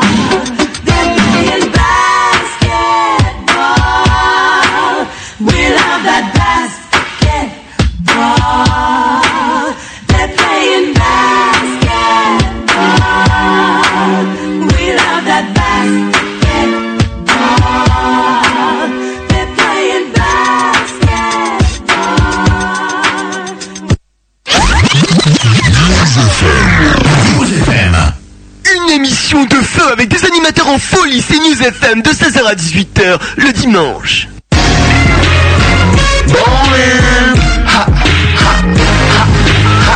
Théo et Rina au pendant deux heures, heures, heures. Ok, ok, de retour dans Moline. Il est à peu près 17h10. On va passer à la partie Pro A et notamment eh bien, les quarts de finale de playoff. Ouais, donc on va commencer les quarts de finale de playoff avec euh, la série qui oppose Le Mans premier du classement donc à Cholet huitième du classement. Voilà, exactement. On commence donc euh, avec euh, le premier match qui s'est joué mercredi 21 mai et Le Mans a battu Cholet un 82 à 62. Donc Théo, tu vas nous en parler, je pense. Ouais, voilà, c'est euh, un match euh, où on a vu les morceaux nettement plus solides dans la raquette, grâce notamment à Phil Ritchie, Sam Clancy qui met 16.8 rebonds, et surtout Alain Kofi et ses 17.5 rebonds. Le, Mans a très longuement euh, dominé, hein, notamment en début de période, poussé par son public. Le MSB comptera même jusqu'à 15 longueurs d'avance en troisième quart-temps avant de voir revenir les hommes d'Herman Counter à 8 points à l'entame du quatrième quart-temps. Donc voilà, ça c'est un tout petit peu resserré. Une dernière période conclue finalement en beauté par les locaux grâce au talent de Nicolas Batum qui lui met 11.7 rebonds et 9 passes et qui offre deux caviars à ses coéquipiers pour tuer la rencontre. Ok, donc euh, le match d'après, le game 2, donc samedi 24 mai, et Le Mans a encore une fois battu Cholet, un 74 à 65. Voilà donc c'est fini. hein. Je, vous, je vous rappelle pour les playoffs Pro A, c'est pas comme en, comme NBA, on n'a pas euh, plusieurs matchs. Là, on a un match aller, un match retour. Donc voilà l'équipe qui finit le mieux dans le classement à l'avantage du terrain à l'aller. Ensuite, si elle gagne le match retour, eh bien c'est fini. Elle, a- elle accède aux demi-finales, ce qui est le cas du Mans, mais d'autres équipes, on verra donc euh, dans la suite du développement ouais, des quarts de finale. Donc contrairement en NBA où c'est au meilleur des 4 matchs, en Pro A c'est au meilleur des 2 matchs. Voilà. Et euh, Deux mis à part la finale, hein, mis à part Voilà, la la finale. finale se joue en un match. Donc on a maximum game 3. hein. Voilà, le game 3 avoir, devient euh, l'équivalent du game 7 NBA. Juste euh. euh, une belle un match d'appui. Voilà pour la petite éducation pro A. On continue donc ces playoffs avec Nancy contre Vichy. Nancy qui finit deuxième au classement contre Vichy septième.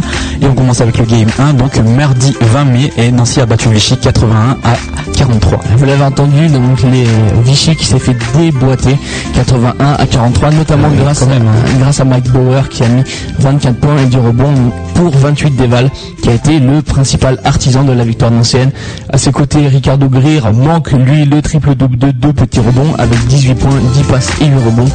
Du côté de la Jave, seul Dounia Issa a surnagé grâce à sa belle présence dans la raquette. Donc il met que 4 points, mais il prend quand même 16 rebonds, dont 7 offensifs et 5 contre. Voilà, euh, match d'après.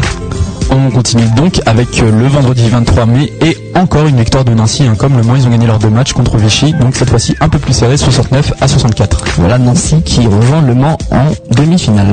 On continue avec la prochaine série qui opposait donc euh, l'Asvel, Villeurbanne hein, contre Hier Toulon. Donc Asvel termine troisième pour le rappel et Hier Toulon termine sixième de classement.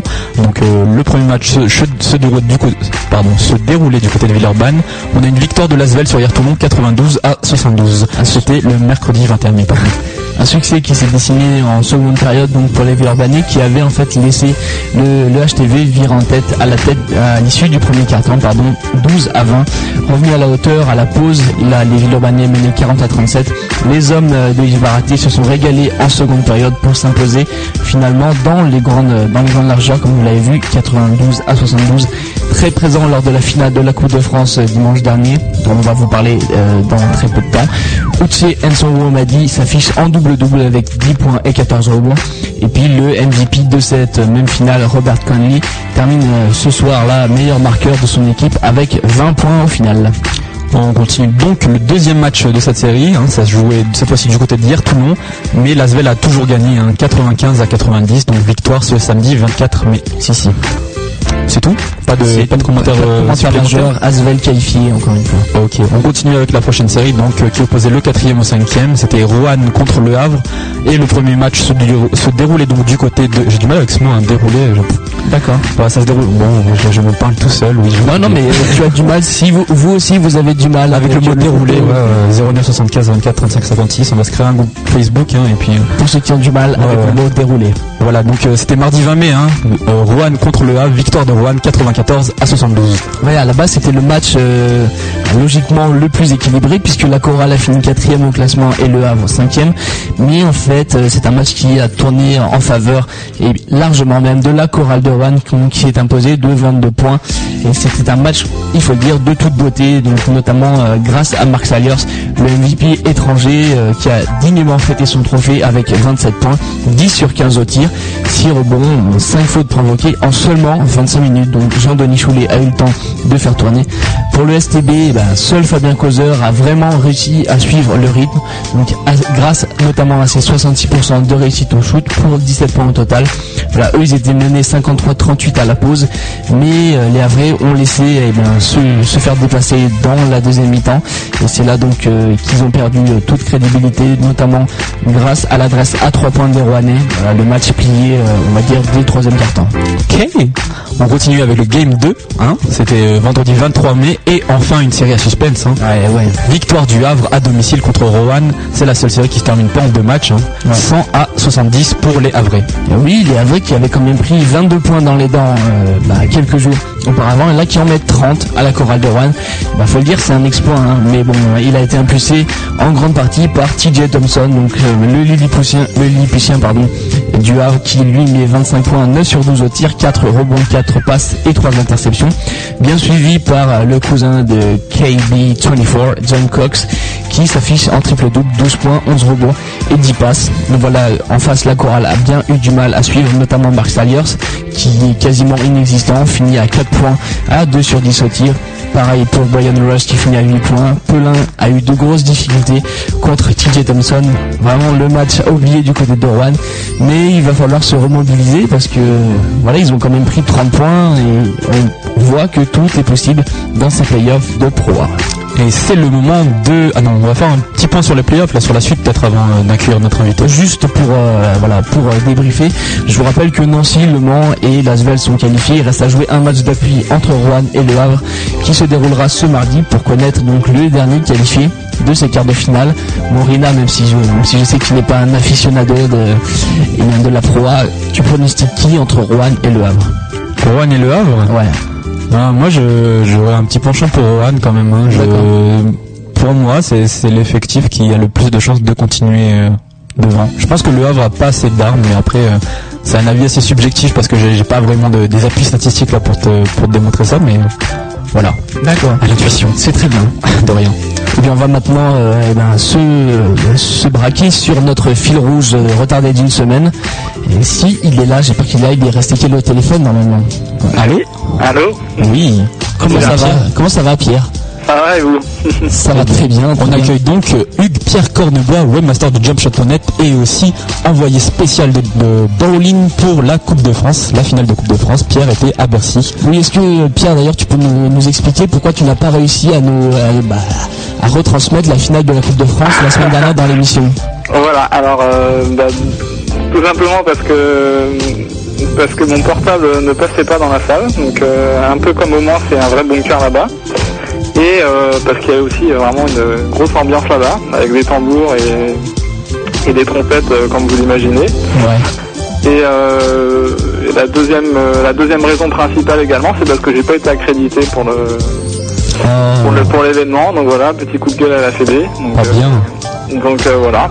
On invite dès maintenant les auditeurs de Bolina à signer une pétition pour une accréditation de Pierre l'année prochaine, s'il vous plaît. On Ah, voilà, tout à fait.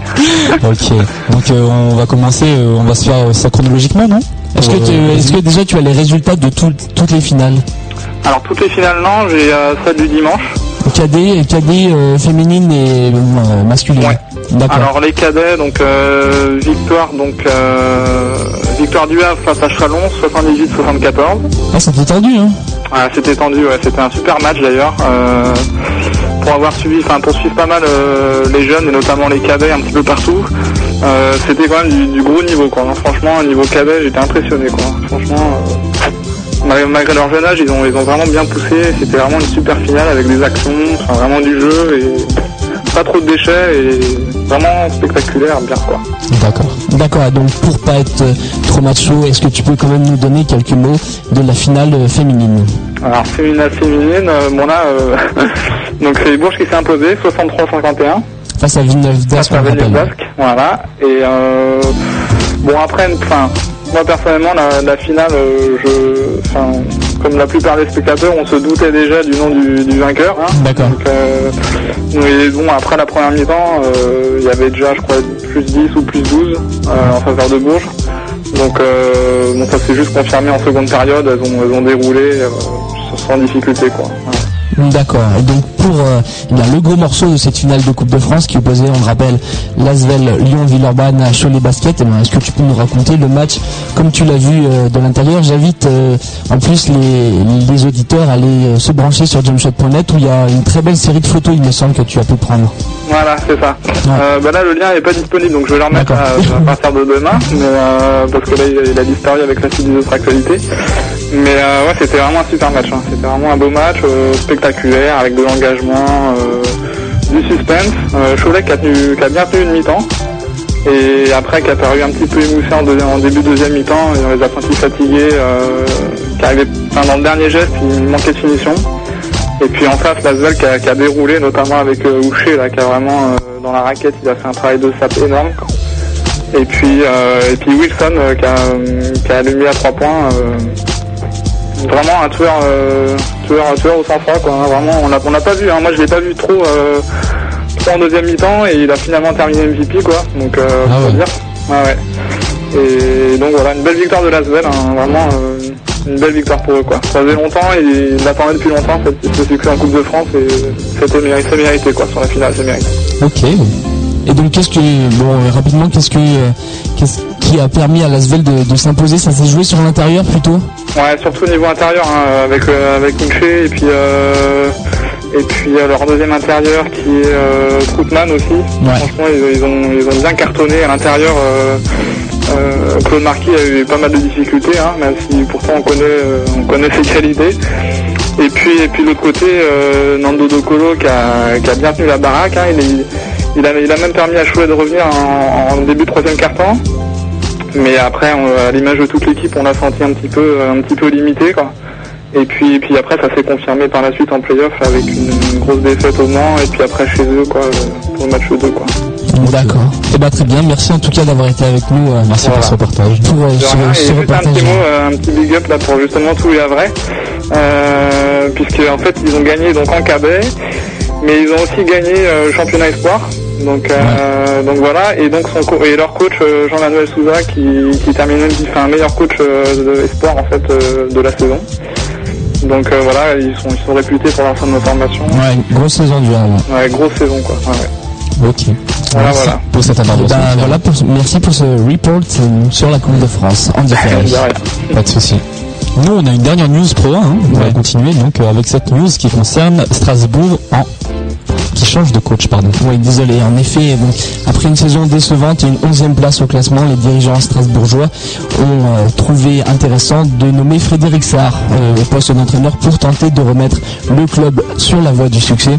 Démis de ses fonctions par Gravine en janvier dernier, lui, l'ancien entraîneur de Portes qui avait été notamment champion de France en 2003 avec ce même élan béarnais, s'est engagé pour les deux prochaines saisons selon le site.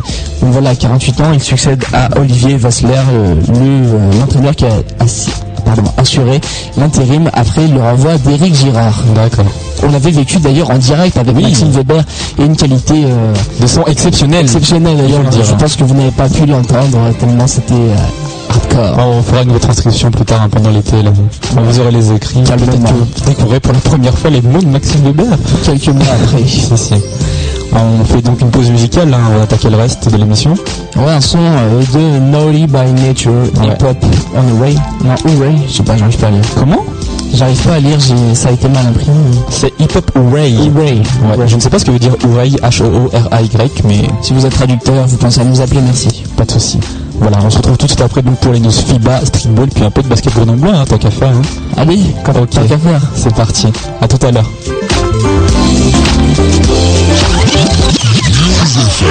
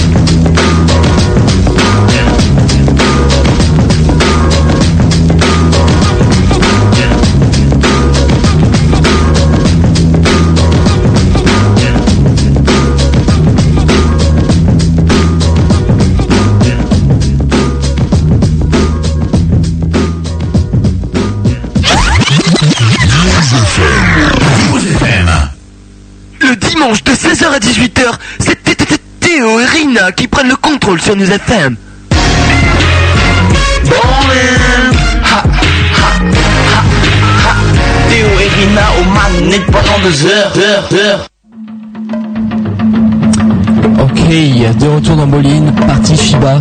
Une toute petite euh, news, on va faire ça très très rapidement parce qu'elle n'est pas très importante, pas très grande. Sympa. Donc on commence avec cette news. On va parler de Yao Ming hein, qui sera bientôt prêt à reprendre. Le pivot qui commencera à s'entraîner de, nouveau pour l'équipe nationale en juin, tout en poursuivant sa rééducation pour soigner sa fracture du pied gauche. Là, il a recommencé à courir, a priori pas au taquet, aux trois quarts de ses possibilités, sans trop forcer. Il devra passer un dernier test avant de se voir autoriser la pratique intensive euh, du basket en vue des JO. Voilà, à mon avis, si Yao Ming n'est pas là pour, euh, pour les JO, ça va être le, le drame national en Chine et pour l'équipe en plus. Non, je- il, il se doit de, de venir Il même s'il obligé, est je sur une pense. jambe, euh, même si euh, il rentre euh, juste symboliquement. euh, voilà, Oui, il, sera, que- il est obligé d'être là. Sinon, je pense que ça va être la dépression pour tout le pays. Ouais, ouais, ouais. Bah, ils espèrent beaucoup de, ce, de ces Jeux Olympiques. Hein. Oui, ah bah, en plus c'est organisé à la maison. Bah oui, exactement. Forcément. Voilà, voilà pour les news FIBA là. Hein. Si, C'est rapide. Ah oui, c'est très très rapide, pas trop de news en ce moment. Bah nous on va enchaîner avec les news euh, streetball là. Hein. Yes.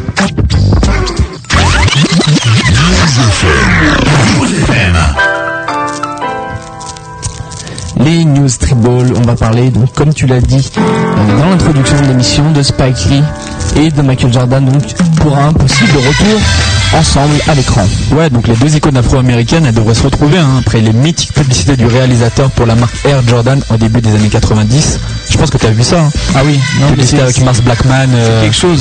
You can do it, you can do it. Euh, on voyait Michael Jackson faire des, des énormes dunks. Il dit ça, tu peux pas faire, mais porter les Jordan, ça, tu peux le faire. Voilà, ouais. Voilà, donc c'est très très drôle et donc il devrait se retrouver hein, donc à l'occasion. C'était le début des années 90. hein. donc euh, là, Spike Lee, comme je l'ai dit euh, au début de, de l'émission, donc a fait cette annonce lors du dernier festival de Cannes hein, qui est encore qui se déroule encore là. hein, c'est pas euh, il y a la cérémonie de clôture ce soir. D'accord, voilà.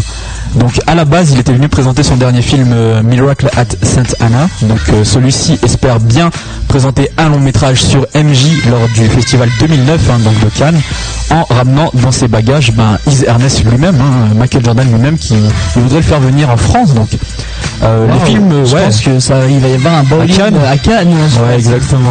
Si si. On, on gérer. Re- Restez à l'écoute. Hein. Euh, les films sur les, les anciennes stars du sport, euh, ils sont portants en ce moment. hein. Je sais pas si tu suis un peu l'actualité, parce que après les présenta- on a eu les présentations de doc- documentaires dédiés à des sportifs durant ce festival de Cannes. Il y a eu Tyson de James Toback et on a eu aussi Maradona par Kusturica, d'Emir Kusturica. Le mec a glissé son nom dans le titre du film, euh, discret Ouais. quoi. Mais c'est, euh, oui, il y a eu des films sur, euh, sur ouais. euh, auparavant. Donc, ouais, non, mais c'est à la mode. Hein, Ouais ouais. Puis ça marche surtout. C'est des icônes. Bien sûr. Donc euh, le film sur Michael Jordan sera en partie financé par la NBA et produit par la société de Spike Lee. Donc la société de Spike Lee, pour rappel, c'est euh, 14 Acres and euh, Mully Filmworks. Donc euh, il inclura évidemment des passages de ses années NBA et notamment des images inédites de ses deux dernières saisons euh, au Wizard hein, lors de son troisième comeback. Donc euh, c'est vrai que Michael Jordan, il existe pas mal de documentaires sur ses années Bulls parce que bon, il a remporté 6 titres, c'était magique. Et c'est vrai que bon, son troisième comeback, Wizard, il a pas, pas, pas rien fait, il les a failli emmener en playoff à chaque fois, mais bon, c'était moins glorieux et on n'a pas encore eu vraiment de traitement de cette période et donc là, ça va être le cas. hein. Ah, mais il avait, il avait pas la même fougue, faut te dire qu'il avait déjà, il était déjà 40 ans. dans un Ouais, mais il a un- encore eu des stades de folie. Il hein. était, ouais, non, mais il était à 20 points déjà, tu vois. Mais il était déjà dans un, dans un âge assez avancé Ouais. par rapport à, sa, à ses euh, jeunes gloires, on va dire. Et euh, bah, il n'a pas eu le même impact. Et je pense que pour euh, certains fans de basket qui ont, qui ont grandi avec Jordan, donc voilà, de- qui ont grandi dans les années 80-90, voir Jordan au Chicago Bulls, c'était probablement pas la même chose, je pense, hein, Ouais. d'un point de vue historique. L'équipe de Jordan, euh, ces années-là, comptait quand même des gars comme euh, Rip Hamilton, je crois. Il y Il y a avait eu Rip Hamilton. ouais. Ouais, il y avait pas Steakhouse, non? Je sais Rip Hamilton euh, et Stackhouse. J'ai un doute, Jerry Steakhouse, je sais Non, pas. en fait, il y a eu, si tu veux, Rip Hamilton avec Michael Jordan. D'accord. Et Stackhouse a été échangé contre Hamilton. Stackhouse jouait avec Grant Hill à Detroit. Ah d'accord, ok, pardon. Euh, donc euh, des voix sont déjà fait entendre hein, disant que si la NBA met ses sous dans ce film, on aura un film très, très politiquement correct quoi, sans les dérives inhérentes à la vie de Michael Jordan, euh, ses soirées dans les sex shops. euh. Dit- ah, il fait des soirées dans non, les enfin, sex non mais je rigole, mais sex, bon, tu vois, c'était une image quoi, c'est beuverie. euh, bon, il a pas une vie si calme, c'est divorce, des choses comme Voilà, ça. quoi. ouais. Sa maison. Ouais, voilà, euh, on se dit que si c'est la NBA qui finance, ça va être très très lisse, euh, la gloire, euh, que les bons côtés, je sais pas. hein. Spike Lee doit quand même, enfin je sais pas parce que les deux sont Ouais, même très très très potes. politique, ouais. Après, je sais pas si lui va se permettre justement de montrer au public des images où Jordan est complètement bourré, où il va dans des strip clubs. Après, Mais d'un côté, c'est vrai que est-ce qu'on en a besoin hein? C'est vrai que pour, pour un film de après, basket, c'est vrai que bah, ça dépend si faut voir l'angle qui prend. Ça dépend si on, on passe du, du point de vue en fait de simple film de basket ou justement qu'on raconte un peu la vie de Jordan autour Ouais. de ça quoi. Après, bon, si les fans de basket vont adorer, vont voir ah Michael Jordan et tout ça, c'est vraiment un joueur énorme. Après, si des gens veulent en savoir plus euh, sur Michael Jordan en lui-même, c'est vrai que ça peut être intéressant de, de connaître d'autres détails. D'accord. Pour finir, on rappelle que Spike Lee hein, est déjà l'auteur du film He Got Game avec Denzel Washington et Ray Allen. J'en ai parlé un peu au début là de Jesus Shuttlesworth. Jesus Shuttlesworth. Et puis euh, Sylvain Montreuil nous en avait parlé Ouais. par rapport Voilà. voilà. aux tactiques. Donc euh, c'est pas un novice dans le domaine du basketball. Enfin, Grand, grand fan. Ouais. Euh, il a son siège réservé un peu au New York Knicks, hein, dans la reine. Ah oui, non, mais il est tout le temps là. ouais. On se souvient de ces, de grands duels, euh, entre guillemets, avec euh, Reggie Miller, hein, lors de ses au bah, Madison Square ouais, c'était pas très clean. Ouais. Donc voilà pour le streetball. Hein. Ouais. On va donc continuer avec un peu de basket grenoblois, Théo. Ouais, mais là c'est totalement improvised. Ouais, t'inquiète.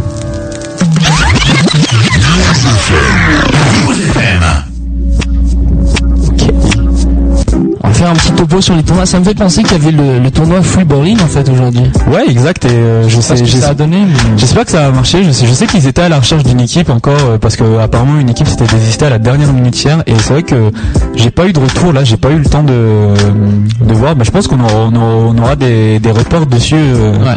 dans les jours à venir. Hein. J'espère que ça annonçait du lourd quand même. Hein. Bah, on avait Johan Sogare, Marc Coupelin, je crois, et, euh, et quand même Marc Saliers, donc de la chorale de Rouen. Donc pour ceux qui, qui regrettent de ne pas y être bah, c'est dommage, hein. J'espère quand même qu'ils avaient un meilleur temps qu'à Grenoble hein, parce que moi personnellement je reviens du tournoi de Saint-Égrève. La transition qui tue. T'as vu ça? Et on jouait sous la pluie. Enfin, des fois il faisait beau, des fois il pleuvait. Il pleuvait plus souvent qu'il ne faisait beau. C'est l'écosystème. Oui, voilà, c'était c'était juste pour faire un topo, hein, c'est vrai. Bon, là, il y, a- il y a pas mal de tournois qui se font. Alors, bon, aujourd'hui, on, on peut en parler parce qu'on fait aussi du journalisme de terrain. Hein. Ah, mais oui, on y était, mais Oui, on s'était embusqué. C'est euh, même pas, tu vois, du journalisme de terrain, le, me- le mec qui est à côté, bah, qui, voilà, qui Non, va non, aller, non. Qui va coller au terrain, qui va regarder tout ce qui se passe. Non, c'est Théo et Rina, et ben, au lieu de faire du journalisme de terrain, eh ben, ils, vont dans, sur le terrain, quoi. Ils jouent, ils jouent avec l'équipe. Observation participante, hein, donc euh, ouais, on a bon bah moi notre équipe nous on est sorti dès le premier tour, hein, on s'est pas qualifié, euh, voilà bref on a, on a bien rigolé, hein, mais bon voilà il y avait des très bonnes frites, euh, fallait attendre un peu longtemps pour les avoir, mais bon sinon tout allait bien. Petit bémol, euh, je ne comprends pas pourquoi les cadets ont droit au gymnase et tout le reste des gens ont droit au parquet mouillant du de l'extérieur. Faudra m'expliquer pourquoi les petits ils ont le droit de jouer là. Ils sont pas si petits que ça, je veux dire. Oui, ils, mais ils bon, ont, ils ont pourquoi, un- pourquoi c'est eux qui ont le beau gymnase avec le parquet bien Parce que c'est, les, tu veux, c'est les futurs stars qui vont bientôt éclore. Ouais. Bon, donc euh, pour finir le topo sur ce tournoi, je connais pas les. À l'heure actuelle, là, ils doivent en être euh, à tout ce qui est euh, phase de qualification. La finale, elle se jouera à 18h30, je crois. Donc euh, il est pas encore trop tard pour y aller. Si vous voulez, enfin, finissez d'écouter l'émission avant. hein. vous allez après. À 18h. Ouais. Mais je crois que, enfin, d'après ce que j'avais vu, les équipes de Cessiné, elles étaient en bonne marche. Hein. Voilà. On appellera Arnaud Gauthier éventuellement pour, Ouais, il nous en parle euh, la semaine prochaine. Bah oui, bah il était au tournoi, hein, je l'ai croisé. euh, ouais, ouais, il jouait avec son équipe. Ça avait l'air d'aller pour. hein. Donc toi, tu veux nous parler de Sassenage maintenant Tu étais au tournoi de Sassenage tournoi de Sassenage. Non, mais ils ont une super salle, Sassenage. Je sais pas si tu as eu l'occasion d'y venir, mais c'est une très belle salle et donc euh, pas de pas de catégorie senior. Ouais. En fait, euh, Que des tournoi. Euh, minime, enfin si tu veux, donc ça part de poussin jusqu'à cadet. D'accord. Et donc euh, en fait les, les poussins jouent, jouent sur des terrains de tennis extérieurs en fait. Avec euh, donc Un filet montés. Avec un filet Il y a des filets. Non, ils ont enlevé le filet, tu vois, parce que c'est plus facile pour jouer. Parce que si tu joues en dribblant le filet, c'est plus difficile. En mode stabilisé, quoi. En mode, c'est c'est quoi le revêtement du terrain? C'est euh, t'as jamais vu un terrain de tennis en Mais ça dépend, il y a plusieurs revêtements, tu sais, tu peux jouer sur terre battue, tu Bah, peux et jouer- en fait, j'ai pas fait d'études par rapport au revêtement du terrain de tennis, mais bon, c'est, va dire du classique, quoi. C'est pas de la terre battue, en tout cas. synthétique. euh, Voilà, dans ce genre-là. Ok. Et donc, euh, voilà, c'est, la part belle aussi, elle est au cadet. Voilà, qui- au cadet, cadette, qui ont toujours joué à l'intérieur. Et en plus, il faisait pas beau. Donc, euh, voilà, l'organisation était, plutôt bonne. Malgré, cela, on a eu des retards. Donc, euh, voilà, je sais pas trop ce que ça, ce que ça donne en ce moment. Euh, Il y a les deux équipes de Grenoble cadet, notamment les cadets élites, Saint-Martin d'Air, Grenoble AB. Voilà, du lourd au niveau des cadets. Cadettes, j'ai pas eu le temps de, prendre la température. Voilà, si, vous écoutez News FM et que vous avez participé à ce tournoi ou que vous êtes toujours en train de participer, est-ce que tu peux rappeler le numéro de l'antenne? 09 75 24 35 56. 09. T'avais inscrit une équipe bowling euh, au, euh, au nom quoi? Et non, parce que sur quelle équipe? Moi, je jouais euh, sous l'équipe avec un bon. euh, en fait, on, Non, a mais le créé, nom. on a créé une équipe aux deux dernières minutes. D'accord. Et donc, euh, Sasnage a décidé de nous mettre en, de nous considérer comme son équipe. Et donc, on était Sasnage B en fait. D'accord. Mais euh, Incognito, bravo. mais voilà, mais j'aurais préféré créer une team bowling, tu vois, euh, mais j'ai pas j'ai pas eu l'occasion cette occasion-là. quoi. Ok. Mais euh, j'espère pour les événements à venir, les gros tournois streetball et, et tout ça, eh ben, créer une équipe bowling, hein, pourquoi pas. Pas de souci, on fera ça. Mais on sera sur le thé- sur le banc. Sur le côté. Ouais. On À regarder. Vas-y, vas-y. Waouh, attaque. Système 2. Bref, on bah, continue nous, avec la dernière interlude musicale de l'émission. Si, si. hein. Euh, un son de Brian McKnight, hein, toujours la compilation NBA 50 A Celebration. Signed, sealed and delivered. Voilà, on a gardé le meilleur pour la fin et euh, on aura tout de suite après l'interview de Jean-Pierre Si- euh, le Sielski. Si- J'ai pas envie d'écorcher. Sielski. Sielski, voilà. directeur du tournoi de Douai. Et euh, il nous parle, il nous en dira plus sur ce tournoi de jeunes mondialement reconnu qui va se dérouler donc du 25 au 29 juin. Je vous laisse avec le son et retrouvez-nous tout de suite après pour l'interview de l'invité de la semaine, bien sûr.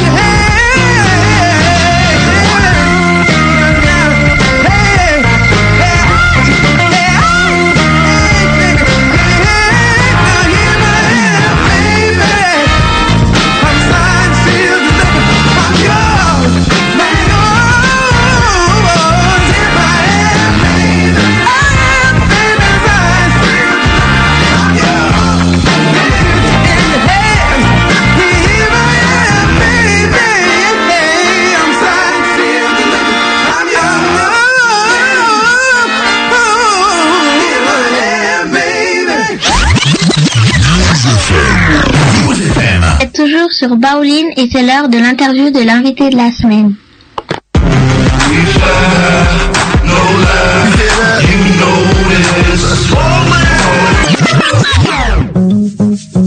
De retour après le son donc de Brian McKnight. On passe à la partie interview de l'invité de la semaine. Et donc notre invité de la semaine, c'est Jean-Pierre Siesiewski. J'espère ne pas trop écorcher le nom de famille, le directeur du, enfin l'organisateur du tournoi mondia- mondial de Douai. Bonjour Jean-Pierre. Bonjour. Comment ça va? Bah écoutez, ça va très bien. Un dimanche de pluvieux. m'accueillir. oui, un dimanche un peu pluvieux, mais, euh, mais l'essentiel est de, est de parler de basket et, et voilà. Donc, euh, je vous remercie en tout cas de m'accueillir sur euh, sur les ondes euh, de votre émission. Et bah nous on te remercie de ta présence, hein, c'est à nous de te remercier. hein, c'est- c'est- on va commencer donc euh, cette interview avec une présentation d'abord. Vous JP et on va commencer par te demander de te présenter brièvement donc pour les auditeurs qui ne te connaîtraient pas. Donc, euh, bah, je suis euh, Jean-Pierre Siziewski. euh, Je suis donc l'organisateur du mondial de basket de Douai, qui se situe dans, dans le nord, pour ceux qui ne le savent pas, dans le pays des ch'tis. Et c'est sa 22e édition. Et pour moi, c'est, ce sera ma, deuxième édition après avoir repris le flambeau après mon, papa. Et, et voilà, donc avec, avec plein de belles choses à venir. D'accord. Avant de- d'aborder le, le tournoi Douai, j'avais juste une dernière, une dernière question pour ta présentation, donc euh, pour les auditeurs. Personnellement, tu m'as dit avoir joué au basketball au niveau professionnel, non? Oui, alors euh, en fait, euh, j'ai une carrière euh, relativement courte mais intense. Euh, j'ai fait toutes les sélections euh, donc avec ma- la génération euh, euh, 74, donc avec Franck Mériguet, etc. Tous ceux qui sont partis à la retraite maintenant. Après, je suis parti aux États-Unis. Euh, et j'ai également joué donc à Saint-Quentin basketball à l'époque quand ils étaient au plus haut niveau en, en pro. D'accord. Et donc, Et on- voilà. On va s'intéresser maintenant plus particulièrement au tournoi de Douai en lui-même et te demander, euh, pour commencer, de quand date la première édition de ce tournoi de Douai. Donc euh, comme je vous l'expliquais, euh, le, le tournoi donc c'est sa 22e édition, donc euh, c'est pas c'est pas quelque chose qui a été créé récemment. Euh, mais euh, mais aujourd'hui bon qui qui commence à, à récupérer un peu le, le- le fruit de tout le travail qui a pu être fait comme je l'expliquais. Donc euh, par euh, par mon papa qui est qui était l'instigateur de de ce beau programme au départ, on était sur euh, sur des, équipes de club en fait euh, les premières années, euh, puisqu'à Douai, on avait un, centre de formation qui était euh, qui était réputé. C'était pour permettre aux jeunes du club de jouer contre les meilleures équipes européennes. Et puis après, euh, bah, on a voulu passer à l'étape supérieure. Et c'est à partir du dixième anniversaire où on a commencé à, inviter des équipes nationales, des sélections nationales, euh, mais toujours en gardant euh, euh, un créneau euh, donc euh, au départ cadet et puis après bon avec les changements avec la FIBA euh, on est passé sur les juniors euh, et en fonction des années donc c'est soit des juniors soit des moins de 19 ans en fonction de des calendriers euh, des calendriers voilà. D'accord, donc euh, on l'a dit, c'est des, c'est des juniors, moins 18, moins 19. Comment se, déroule euh, l'événement lui-même, le, concept, en fait, le déroulement d'un tournoi de Douai type? En fait, euh, notre concept, il est, euh, il est simple. On, fait, euh, on invite aujourd'hui on sélectionne les, équipes les, meilleures possibles, donc au niveau mondial. On en prend, donc on sélectionne. Aujourd'hui, on a plus de candidats que d'équipes sélectionnées, puisqu'on a huit équipes qui participent au tournoi. On pourrait pratiquement faire un tournoi avec 12, euh, 12 voire 16 équipes, vu le, nombre de. on veut vraiment le rendre select au niveau de, du concept et euh, surtout au niveau de la, qualité de jeu. Donc euh, on a, deux poules de quatre équipes. Euh, ces équipes se rencontrent en qualification et après on fait des demi-finales croisées et puis les finales le- sur le dernier jour. les, les équipes, vous les sélectionnez sur quels critères? Euh, ben, les, équipes, on les sélectionne euh, sur euh, sur du critère qui est simple, qui est le niveau de jeu et, ce qui ce qui fait ce qui fait leur talent, enfin les, différents résultats dans les dans les autres tournois. Et puis sur les sur les championnats sur les championnats que ce soit des championnats du monde donc quand c'est des championnats du monde on, on cible on cible les équipes qui sont qualifiées pour les mondiaux comme l'année dernière et cette année on a ciblé un peu plus euh, forcément euh, équipe européenne euh, puisqu'il y a les championnats d'Europe euh, junior Donc on, on- on sélectionne à chaque fois vraiment, puis on se trompe relativement peu puisque l'année dernière on avait au championnat du monde on avait quatre des six meilleures équipes qui étaient venues à Douai, donc c'était plutôt c'était plutôt un, bon résultat. D'accord, donc on connaît d'autres euh, tournois de jeunes, notamment Mannheim en Allemagne. Par rapport donc à l'échiquier des tournois euh, de, jeunes, à quelle place tu, placerais justement ce tournoi de Douai? Bah aujourd'hui notre euh, notre tournoi au fil des ans on a on a un tournoi qui qui depuis déjà quelques années est labellisé FIBA, c'est-à-dire qui fait partie des des tournois qui sont qui sont référencés par la FIBA en tant que tournoi préparatoire. Et euh, aujourd'hui, euh, donc c'est pas moi qui le, c'est pas moi qui m'en vante, hein, c'est tout simplement les observateurs et personnes qui viennent euh, sur notre notre événement, les sélections nationales, les, les scouts, etc. Avec avec Mannheim, a priori, on fait partie, on fait partie de la même trempe, c'est-à-dire que on fait partie des, des, des tout, tout meilleurs tournois en Europe dans cette catégorie-là. D'accord. Au-delà du basket pur, il y a d'autres animations pendant ces 5 jours de ces cinq jours du tournoi. Ouais. Bah en fait, euh, moi c'est ce que ce que j'explique toujours. C'est vrai que le tournoi, euh, c'est euh, c'est énormément de travail. C'est c'est vraiment de permettre aux gens de de voir euh, de voir du basket certes, mais de voir plein d'autres choses. Donc euh, on essaye euh, on essaye tous les jours puisque le tournoi dure sur cinq jours de proposer au public euh, ben, des animations, euh, des concerts, des le concours de dunk euh, qui est toujours exceptionnel, euh, le concours à trois points et puis euh, cette année euh, on a le retour de Georges Eddy donc qui vient commenter et animer les, les finales. Georges Eddy c'est avec le tournoi de Douai c'est une longue histoire d'amitié puisque Georges était venu au tournoi sur les premières années en fait et tous les ans ben, il, notre tournoi on le faisait plus début juin et à chaque fois il était euh, pris par les finales NBA et là euh, il était ravi parce que euh, les finales NBA seront terminées. Donc il se fait une joie de, de revenir.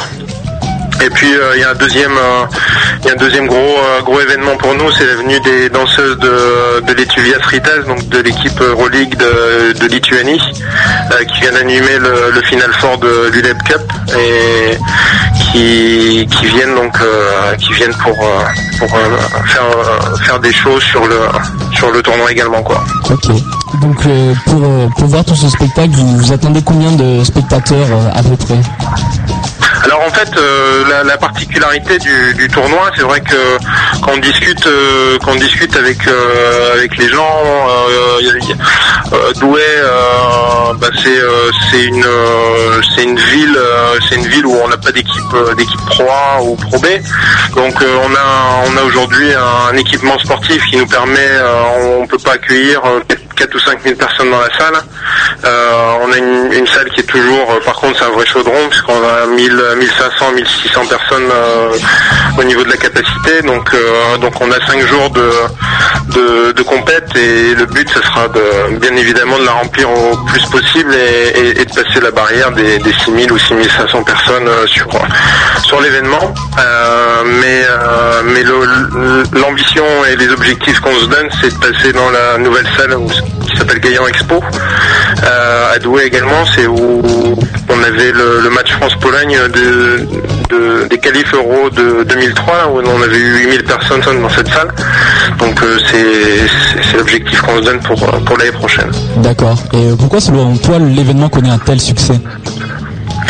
Bah aujourd'hui, qu'est-ce qui fait connaître euh, un tel succès à notre événement? C'est euh, euh, au fil des ans, ben, les différentes les différentes équipes qui sont venues au tournoi nous ont permis d'avoir une liste de, joueurs qui sont passés par le tournoi qui, est, qui particulièrement exceptionnelle au niveau des joueurs NBA, au niveau des joueurs Euroleague. Euh, et puis euh, c'est euh, c'est le tournoi aujourd'hui qui, qui est un des, enfin c'est le le seul tournoi au niveau Europe qui accueille la vraie équipe nationale US. Et ça nous permet ben, tous les ans d'avoir toute une pléthore de, de futures stars de la NBA quoi. Et c'est ce qui fait un peu notre notre euh, succès et qui, qui rend notre notre tournoi aussi euh, aussi aussi populaire au niveau du basket quoi. Et qu'est-ce que tu entends par euh, vraie équipe nationale US En fait, euh, il faut savoir qu'au niveau de, au niveau des équipes, euh, au niveau des équipes nationales, on a, euh, on a une équipe qui est référencée USA Basketball en fait, donc qui a, qui a le label USA Basketball, et euh, ça nous a permis euh, sur 2006 euh, d'avoir une équipe euh, qui a complètement, qui était plus forte que la, enfin que l'équipe nationale qui était, euh, euh, qui était au championnat du monde par exemple. Qui sélectionne Et, ces euh, joueurs? Donc euh, bah, c'est euh, au niveau des joueurs qui sont sélectionnés sur cette euh, sur cette équipe, c'est euh, euh, principalement via via des nos équipementiers en fait qui sont partenaires du tournoi et qui qui permet qui permet bah, vraiment de de, de, de- de cibler un certain nombre de joueurs qui pour des raisons entre guillemets euh, de, de contrat euh, ne peuvent ou peuvent pas aller dans tel euh, dans tel événement. Et ils arrivent ils arrivent justement à faire abstraction de tout ça et à prendre des joueurs qui, sont- vraiment les plus compétitifs possibles et puis surtout qui leur permettent de, de, de venir jouer de venir jouer en Europe et de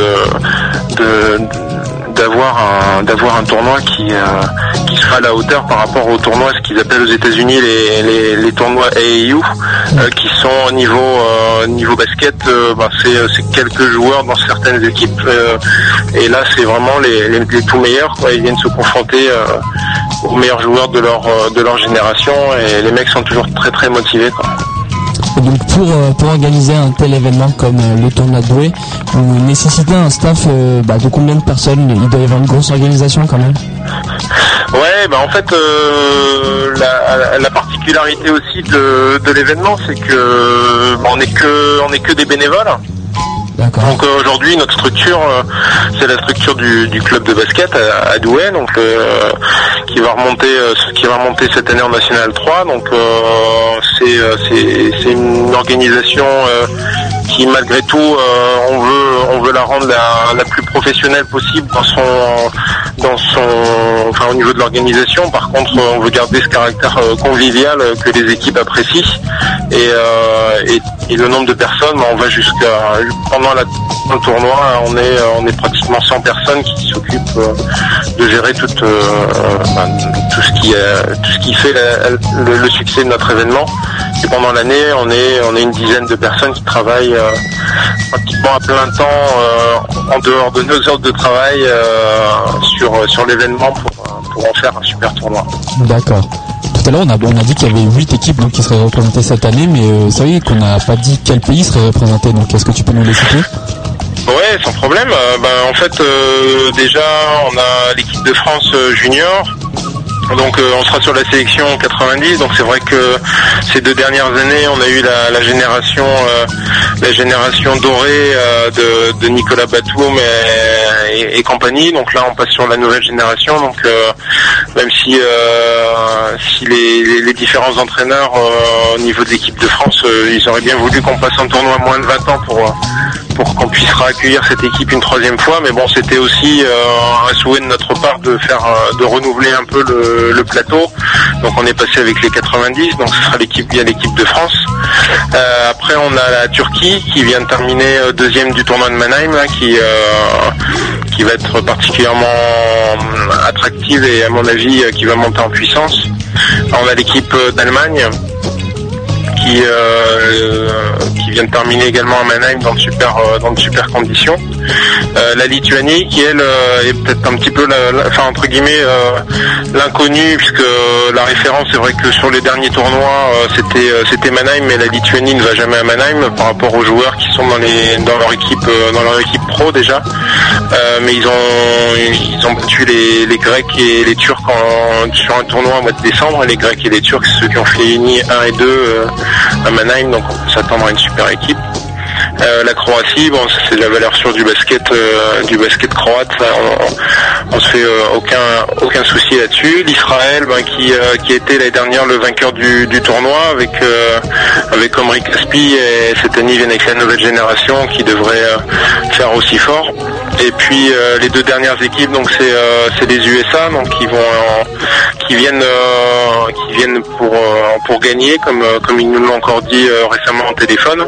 Et puis la grosse nouveauté, c'est euh, la sélection. euh, donc ce sera la seule équipe qui sera pas une sélection nationale.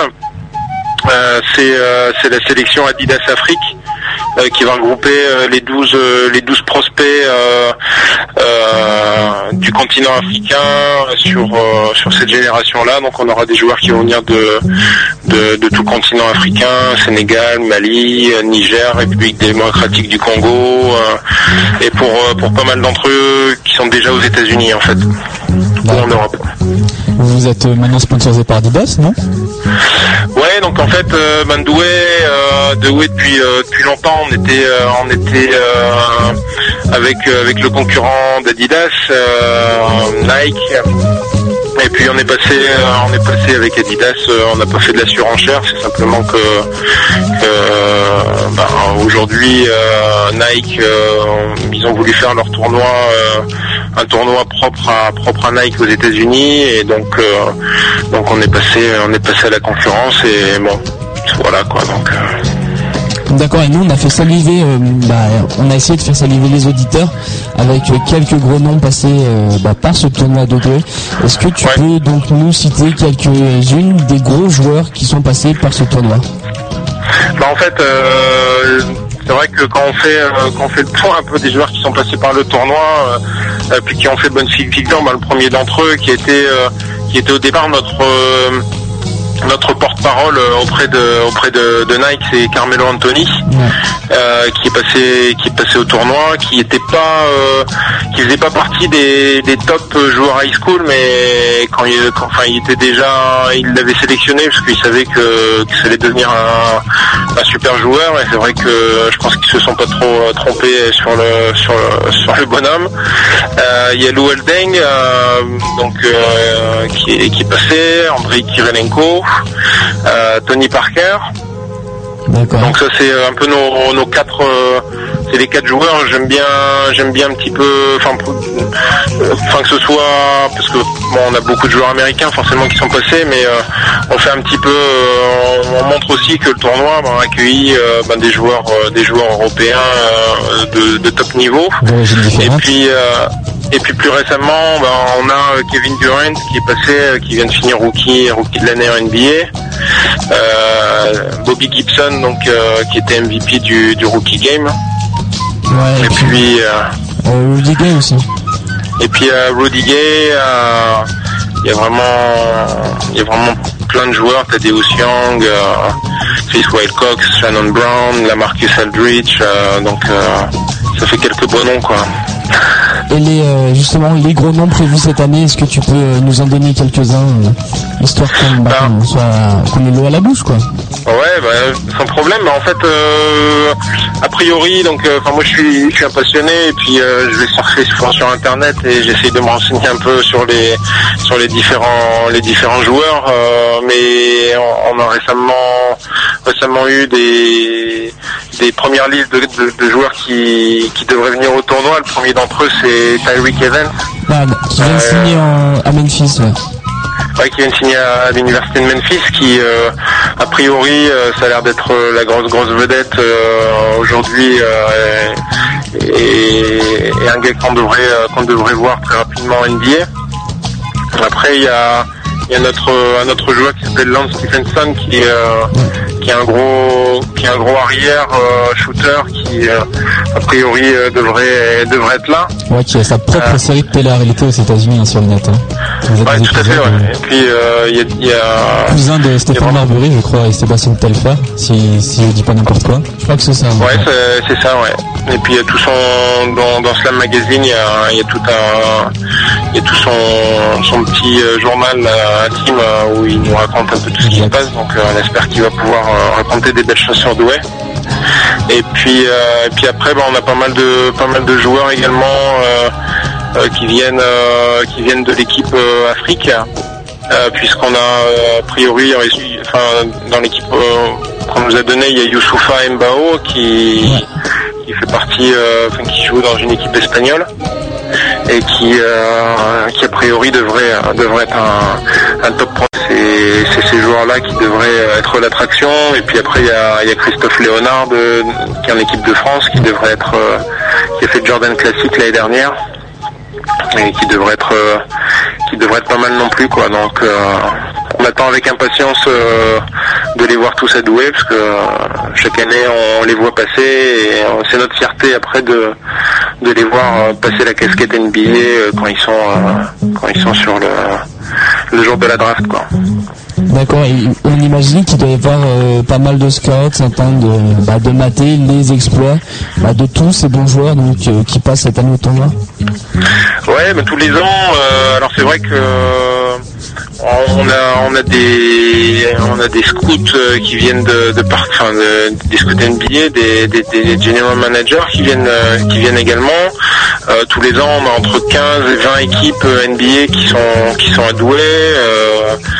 Euh, plus tous les tous les, les, les différentes euh, les différents sites euh, sites internet euh, NBA Draft euh, Draft Express donc avec des European Prospects euh, donc des gens qui viennent euh, qui viennent voir le tournoi. On sait des gens qu'on voit vraiment chaque année euh, des, clubs euh, des clubs pro également qui viennent voir euh, qui viennent le tournoi. On a toujours euh, toute une, ribambelle de, superviseurs etc qui viennent et ça c'est euh, ça c'est également top donc euh, cette année le, tournoi se passe en pleine draft donc euh, on a certaines équipes, euh, on a déjà une quinzaine d'équipes NBA qui nous ont confirmé qui, qui viendraient, donc euh, ce sera plus les, scouts euh, européens qui vont venir, alors que parce que bah, les, gens seront à la draft, mais certains vont, dès la fin de la draft venir pour les deux derniers jours du tournoi, donc ça prouve que il y a de l'engouement autour, du tournoi, donc ça c'est super.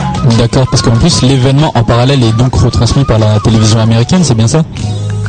Ouais, donc en fait, euh, c'était un petit peu, euh, un peu une grosse surprise. Alors c'est vrai que, enfin moi je suis, euh, je suis quelqu'un qui aime bien frapper aux portes et au pire les gens ben, vous disent non quoi. Et euh, au vu des, différents joueurs, etc., en essayant de travailler sur et puis à vanter les mérites de notre événement, parce qu'aujourd'hui on n'a pas à rougir de de, ce tournoi. Donc il y a ESPN euh, donc, sont venus vers nous, euh, qui nous ont validé donc euh, la- le passage de highlights et de reportages sur le tournoi euh, sur sur ESPN. Donc ça c'est super. Et puis on est en train de, de valider justement avec avec eux le, la diffusion des demi-finales et de la finale en direct sur ESPN 360, euh, qui est leur, leur chaîne de télé internet. Et ça c'est euh, c'est quelque chose de top. Plus euh, plus euh, ben, un bowling qui devrait être présent a priori avec nous. La finale, on l'aura en direct, hein, ça tombe pile pendant l'émission, c'est parfait, donc euh, 16h-18h, on, on aura ça en fil rouge. Donc il y aura euh, il y aura un bowling à côté des gens de ESPN, donc euh, ça. ça peut être que, que top pour tout le monde. hein. Voilà, euh, dernière question donc, par rapport au tournoi de Douai. Euh, pour euh, ceux qui souhaiteraient se rendre au tournoi, quels sont les moyens d'accès euh, bah, les plus faciles pour Le transport, euh, le prix du billet, pour suivre tout l'événement, ou juste la finale, enfin bon, tout ce qui est l'aspect... euh, tout, l'aspect un peu plus euh, logistique, organisation. Donc, euh, bah, de toute façon, Douai, euh, bah, c'est pas le bout du monde non plus. Hein, euh, je vous rassure pour euh, pour les gens qui On n'a pas dit ça, hein. Qui, penseraient que Douai est inaccessible. Non, c'est super, euh, c'est super facile pour tout le monde euh, d'y venir. Euh, Douai, on peut y accéder par TGV de, de Marseille, Lyon, de Rennes, de Nantes. On a des, des TGV qui viennent, qui viennent directement, donc sans changer de train. Donc ça, c'est plutôt pas mal. De Paris, bien évidemment, on a une heure de Paris en TGV. Et puis, euh, et puis après, ben, l'accessibilité à Douai, elle sera, super bien indiquée. Donc, on peut aller sur notre site euh, tournoi-douai.com pour, euh, pour avoir tous les éléments au niveau de, de la partie pour accéder à la salle. Il y aura du fléchage, etc. Et puis, pas hésiter à nous envoyer un petit mail également en disant que si, si vous avez, si les gens ont besoin de, renseignements pour y venir, on pourra. On est en pays ch'ti, donc on a l'habitude de prendre bien soin des gens qui viennent, qui viennent au tournoi et il y a des gens qui viennent de loin tous les ans euh, pour voir notre événement. Et puis sur la partie euh, plus financière entre guillemets, donc euh, moi ce que je veux c'est vraiment rendre accessible le basket à tout le monde. Donc on, on pratique vraiment une politique de prix super super intéressante puisque sur les trois premiers jours, donc sur les qualifs, on a 5 euros la place. Euh, donc euh, c'est vraiment quelque chose de hyper grand-chose. accessible. Le samedi, le dimanche, c'est un petit peu plus cher parce qu'il y a un peu plus de matchs, il y a des animations, puis c'est les finales, donc c'est 10, c'est 10 euros par euh, par jour. Mais euh, par contre, on a une grosse euh, une, grosse opération, donc c'est au niveau du pass où en fait il y a un pass 5 jours, et là les gens payent 20 euros quoi, donc ça fait vraiment ça fait 4 euros la place pour, pour- par jour quoi, donc c'est vraiment on essaye vraiment de ben, d'attirer aussi euh, les gens en disant bah voilà les, les Carmelo Anthony, euh, les Kirilenko, les les, les et Kevin Durant, tout ça, tous ceux qui, qui passent, plus euh, ben, le concours de dunk euh, qui devrait être encore des plus des plus top quoi, puisqu'on a la particularité du concours de dunk, c'est qu'on fait on fait à la fois du des joueurs qui sont dans le tournoi. Donc euh, il y a deux ans c'était Chase Bullinger qui est le, le joueur d'Arizona hein, qui, qui nous avait euh, explosé euh, l'applaudimètre euh, du tournoi. Et puis euh, on a des joueurs euh, qui viennent de l'extérieur, donc soit des soit des spécialistes du dunk, soit des gens qui, qui, qui sont qui sont suffisamment d'un niveau élevé pour euh, pour euh, rivaliser avec euh, avec les gars du tournoi. Donc ça fait un super show. On parle de Slim Nation, des gens du genre ou- Ouais, bah en fait, euh, bah on a, on aura sur l'édition ici, donc on est en train de, on est en train de finaliser euh, les discussions avec Guy Dupuis pour qu'il puisse, euh, qu'il puisse venir. Euh, avec euh, Sani, donc euh, qui nous a gagné le tournoi, euh, qui était passé au-dessus de cette mec, euh, donc le euh, bah, il sera, il sera également avec nous. Et puis, et puis après, bon, on est en train de voir un petit peu. On veut, on veut aussi donner la, la possibilité aux joueurs du tournoi. Donc avec les joueurs US, a priori, il y en a certains qui ont l'air de, comme Demar de Rosanne, là, qui devrait être dans l'équipe, euh, qui vient de gagner le McDonald's. Donc euh, ça devrait faire un, concours de dunk euh, particulièrement attractif. D'accord. Et tu peux nous rappeler les dates euh, du tournoi de Douai? Alors le, le tournoi de Douai, ben, c'est euh, 25 juin, du 25 au 29 juin. Euh, et puis c'est tous les jours, donc le soir euh, pour les premiers, donc le mercredi, jeudi à 18h30 et 20h30. On aura un super euh, match d'inauguration, donc l'équipe de France contre l'équipe Afrique. Donc ça, ce sera le, le match d'ouverture. Et puis ça se termine le dimanche avec, euh, avec la grande finale à 16h en direct sur Berlin et, et ESPN. Ok.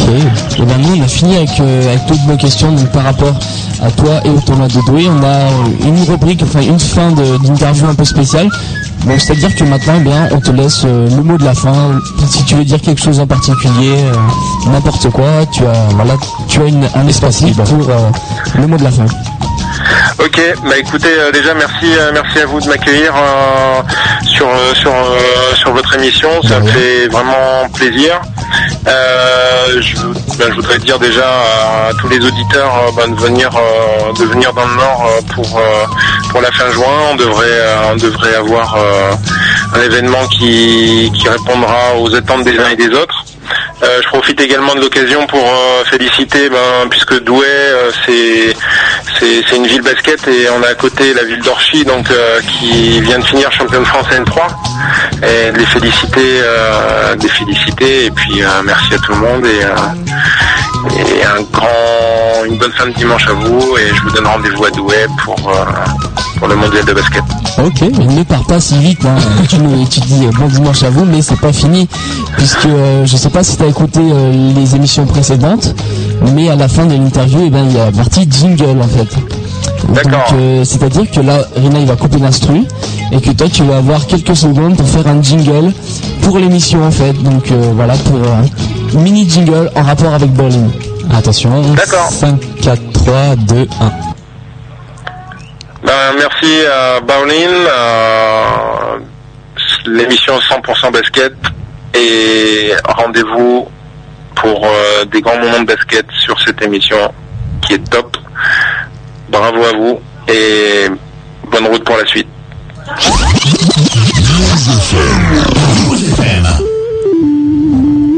Ben voilà, merci Jean-Pierre. Hein. C'est enregistré, tu auras ton jingle euh, gratuit dans les prochaines émissions. Ah, eh Excellent. Ah, pas de soucis. Nous, on va passer à la conclusion rapidement. Hein. Tu restes avec nous. Hein. Ouais, je reste avec vous sans problème. Conclusion rapide parce qu'il est 18h10 et que l'émission normalement finit à 18h. Voilà, on, on est. Ouais, On bien-. On les prolongations. hein. on va commencer donc avec euh, les matchs diffusés à la télévision. Et notamment Canal Plus avec euh, la NBA le lundi 26 mai à 2h30. Donc en fait, c'est euh, cette nuit là. ouais, cette nuit, donc 2h30 à du 2h30. matin, ouais. San Antonio, donc contre Los Angeles, euh, le Game Free. Il sera euh, retransmis. euh, non, non, attends. Pas de retransmission Pas de retransmission. On aura le mercredi 28 mai à 3h. San Antonio toujours contre LA, le Game 4 cette fois-ci. Tout ça sur Canal Plus, hein, Voilà, Canal. sponsor de Tony Parker. Voilà, voilà. les matchs sur Sport Plus aussi. Exact. Avec euh, les quarts de finale de 3. Mardi 27 mai à 19h30, Rohan contre le Havre. Donc, euh, Game ça- 3. Ça va être chaud, chaud, chaud. Hein. Bah, game 3, c'est la fin là. Donc euh, voilà, Rohan a battu le, le Havre par 22. Le Havre a battu Rohan par 30. À vos postes de télévision pour voir ce troisième match. Mercredi 10 28 mai à 20h30, on aura le quart de finale toujours de proie, mais euh, l'affiche n'est pas en fait encore déterminée. Voilà, c'est euh, le petit rendez-vous Surprise. euh, surprise, mais euh, c'est quand même du lourd. On a aussi des magazines qui sont sortis en kiosque cette semaine. Le jeudi 22 mai est sorti le numéro 396 de Basket News avec Tony Parker en couve titré Vivant au pluriel. Tipeee et les siens étouffent les Hornets au game 7. Donc voilà, tout est dit. hein. Le vendredi 23 mai est sorti aussi le numéro 301 de Maxi Basket avec Nando De Colo en couverture titré Le nouveau prodige. On a aussi des événements à venir. hein. On peut pas trop vous en dire plus sur le prochain invité. On va essayer de ramener encore une guest star euh, extraordinaire. Oui, on va essayer pour Playoff de Pro, on va essayer de ramener un joueur de Pro, mais c'est encore euh, en discussion. C'est- difficile parce que les joueurs donc ont les entraînements, ont les matchs et c'est un peu difficile à gérer. Il y a toujours le All-Star Game de pré-national au gymnase Louis Carrel à Saint-Signé euh, le samedi 31 mai. Donc ça commence à 5h, ça finit aux alentours de 23h à ce que nous a dit Arnaud. On espère vous y voir nombreux, ils, ils attendent du monde, on espère que vous serez encore plus nombreux. y va- sera en tout cas. hein. Il, il est possible, très possible qu'on y sera. Donc euh, voilà, euh, on fera aussi une séance de dédicace après le All-Star Game, bien sûr, pour les fanatiques. Euh, voilà, voilà, on devrait être au All-Star Game de Prémat le samedi 31 mai. Et évidemment, il y a aussi bah, le tournoi de Douai du 25 au 29 on rappelle les juin. dates, hein, 25-29 juin. Je crois que Jean-Pierre a pu vous faire euh, une belle promo pendant l'émission. Voilà, en Vous cas, envie d'y aller. hein. eh, on espère parce que c'est du lourd, on vous l'a dit, beaucoup de stars passées par là. Ça vaut le coup. Nicolas Batum dernièrement, donc il y aura encore de gros prospects. Voilà, l'émission sera en podcast sur jumpshot.net en début de semaine prochaine. hein, euh, voilà, pour nos fidèles auditeurs. Alors euh, pour le podcast, euh, pour ceux qui, qui l'écouteraient, parce qu'on on est une émission en direct, mais des gens écoutent aussi en podcast. Donc là, c'est un petit message spécial pour ceux qui écouteront ce podcast euh, ultérieurement. Il est possible que la qualité du son soit un peu moins bonne parce qu'on a quelques petits soucis d'enregistrement, mais ce sera réglé dès la semaine prochaine. Il n'y a pas de souci. Voilà, c'était juste un petit message perso. Pour nous contacter, un seul email. At jumpshot.net, donc voilà, B-A-D-L-I-N, jump, euh, J-U-M-P, shot.net. Voilà. Et ben, c'est terminé pour cette émission du 25 mai. On remercie Jean-Pierre Ciechelski. Ah, je te laisse dire le nom de famille. Ciechelski, j'espère que je suis, que Jean-Pierre, j'espère que j'ai pas trop écorché ton nom de famille, hein, parce Non, que- c'est parfait. que, euh, voilà, hein, j'espère, voilà, j'espère en tout cas que ça s'est bien passé pour toi, que l'émission t'a plu. ah bah, super. Nous on te remercie Je suis un encore. euh, auditeur, donc euh, je vous remercie. Merci. hein. Ah bah, ça fait plaisir. Nous encore, on te remercie encore une fois pour euh, ta participation à l'émission et puis on espère, euh, une- on souhaite une longue vie au tournoi de Douai et on espère t'y voir prochainement. Voilà. Et ben, Merci à vous. merci de rien. On va donc rebasculer sur la programmation. Mais j'aimerais quand, j'aimerais quand même, euh, eh bien, on est dimanche, Oui. pas n'importe quel dimanche, c'est vrai, le jour de la fête des mères. C'est vrai. Donc euh, voilà, je souhaite une bonne fête à ma maman. Oui, moi aussi, bonne fête À ta maman. maman. Et puis à toutes les mamans euh, Toutes les mamans du auditrices monde, de même, celles, Hein. même celles qui ne sont pas mes mamans, mais toutes celles qui écoutent Bolin. Exactement. Donc voilà, encore une fois, une bonne fête à toutes les mamans du monde. Voilà. Fin d'émission. Voilà, c'est tout, on se quitte et on se retrouve la semaine prochaine. On Même heure. rebascule sur la programmation 16-18. normale. Exact, 16-18, dimanche prochain. Voilà, c'était bowling, c'était Yeah. Erin Anthony, c'était Théo, c'était Jean-Pierre. Si, c'est ski. Voilà. à dimanche prochain, salut. Salut. Salut. meilleur du son groove, R&B, rap, funk revient dans un instant, juste après ça.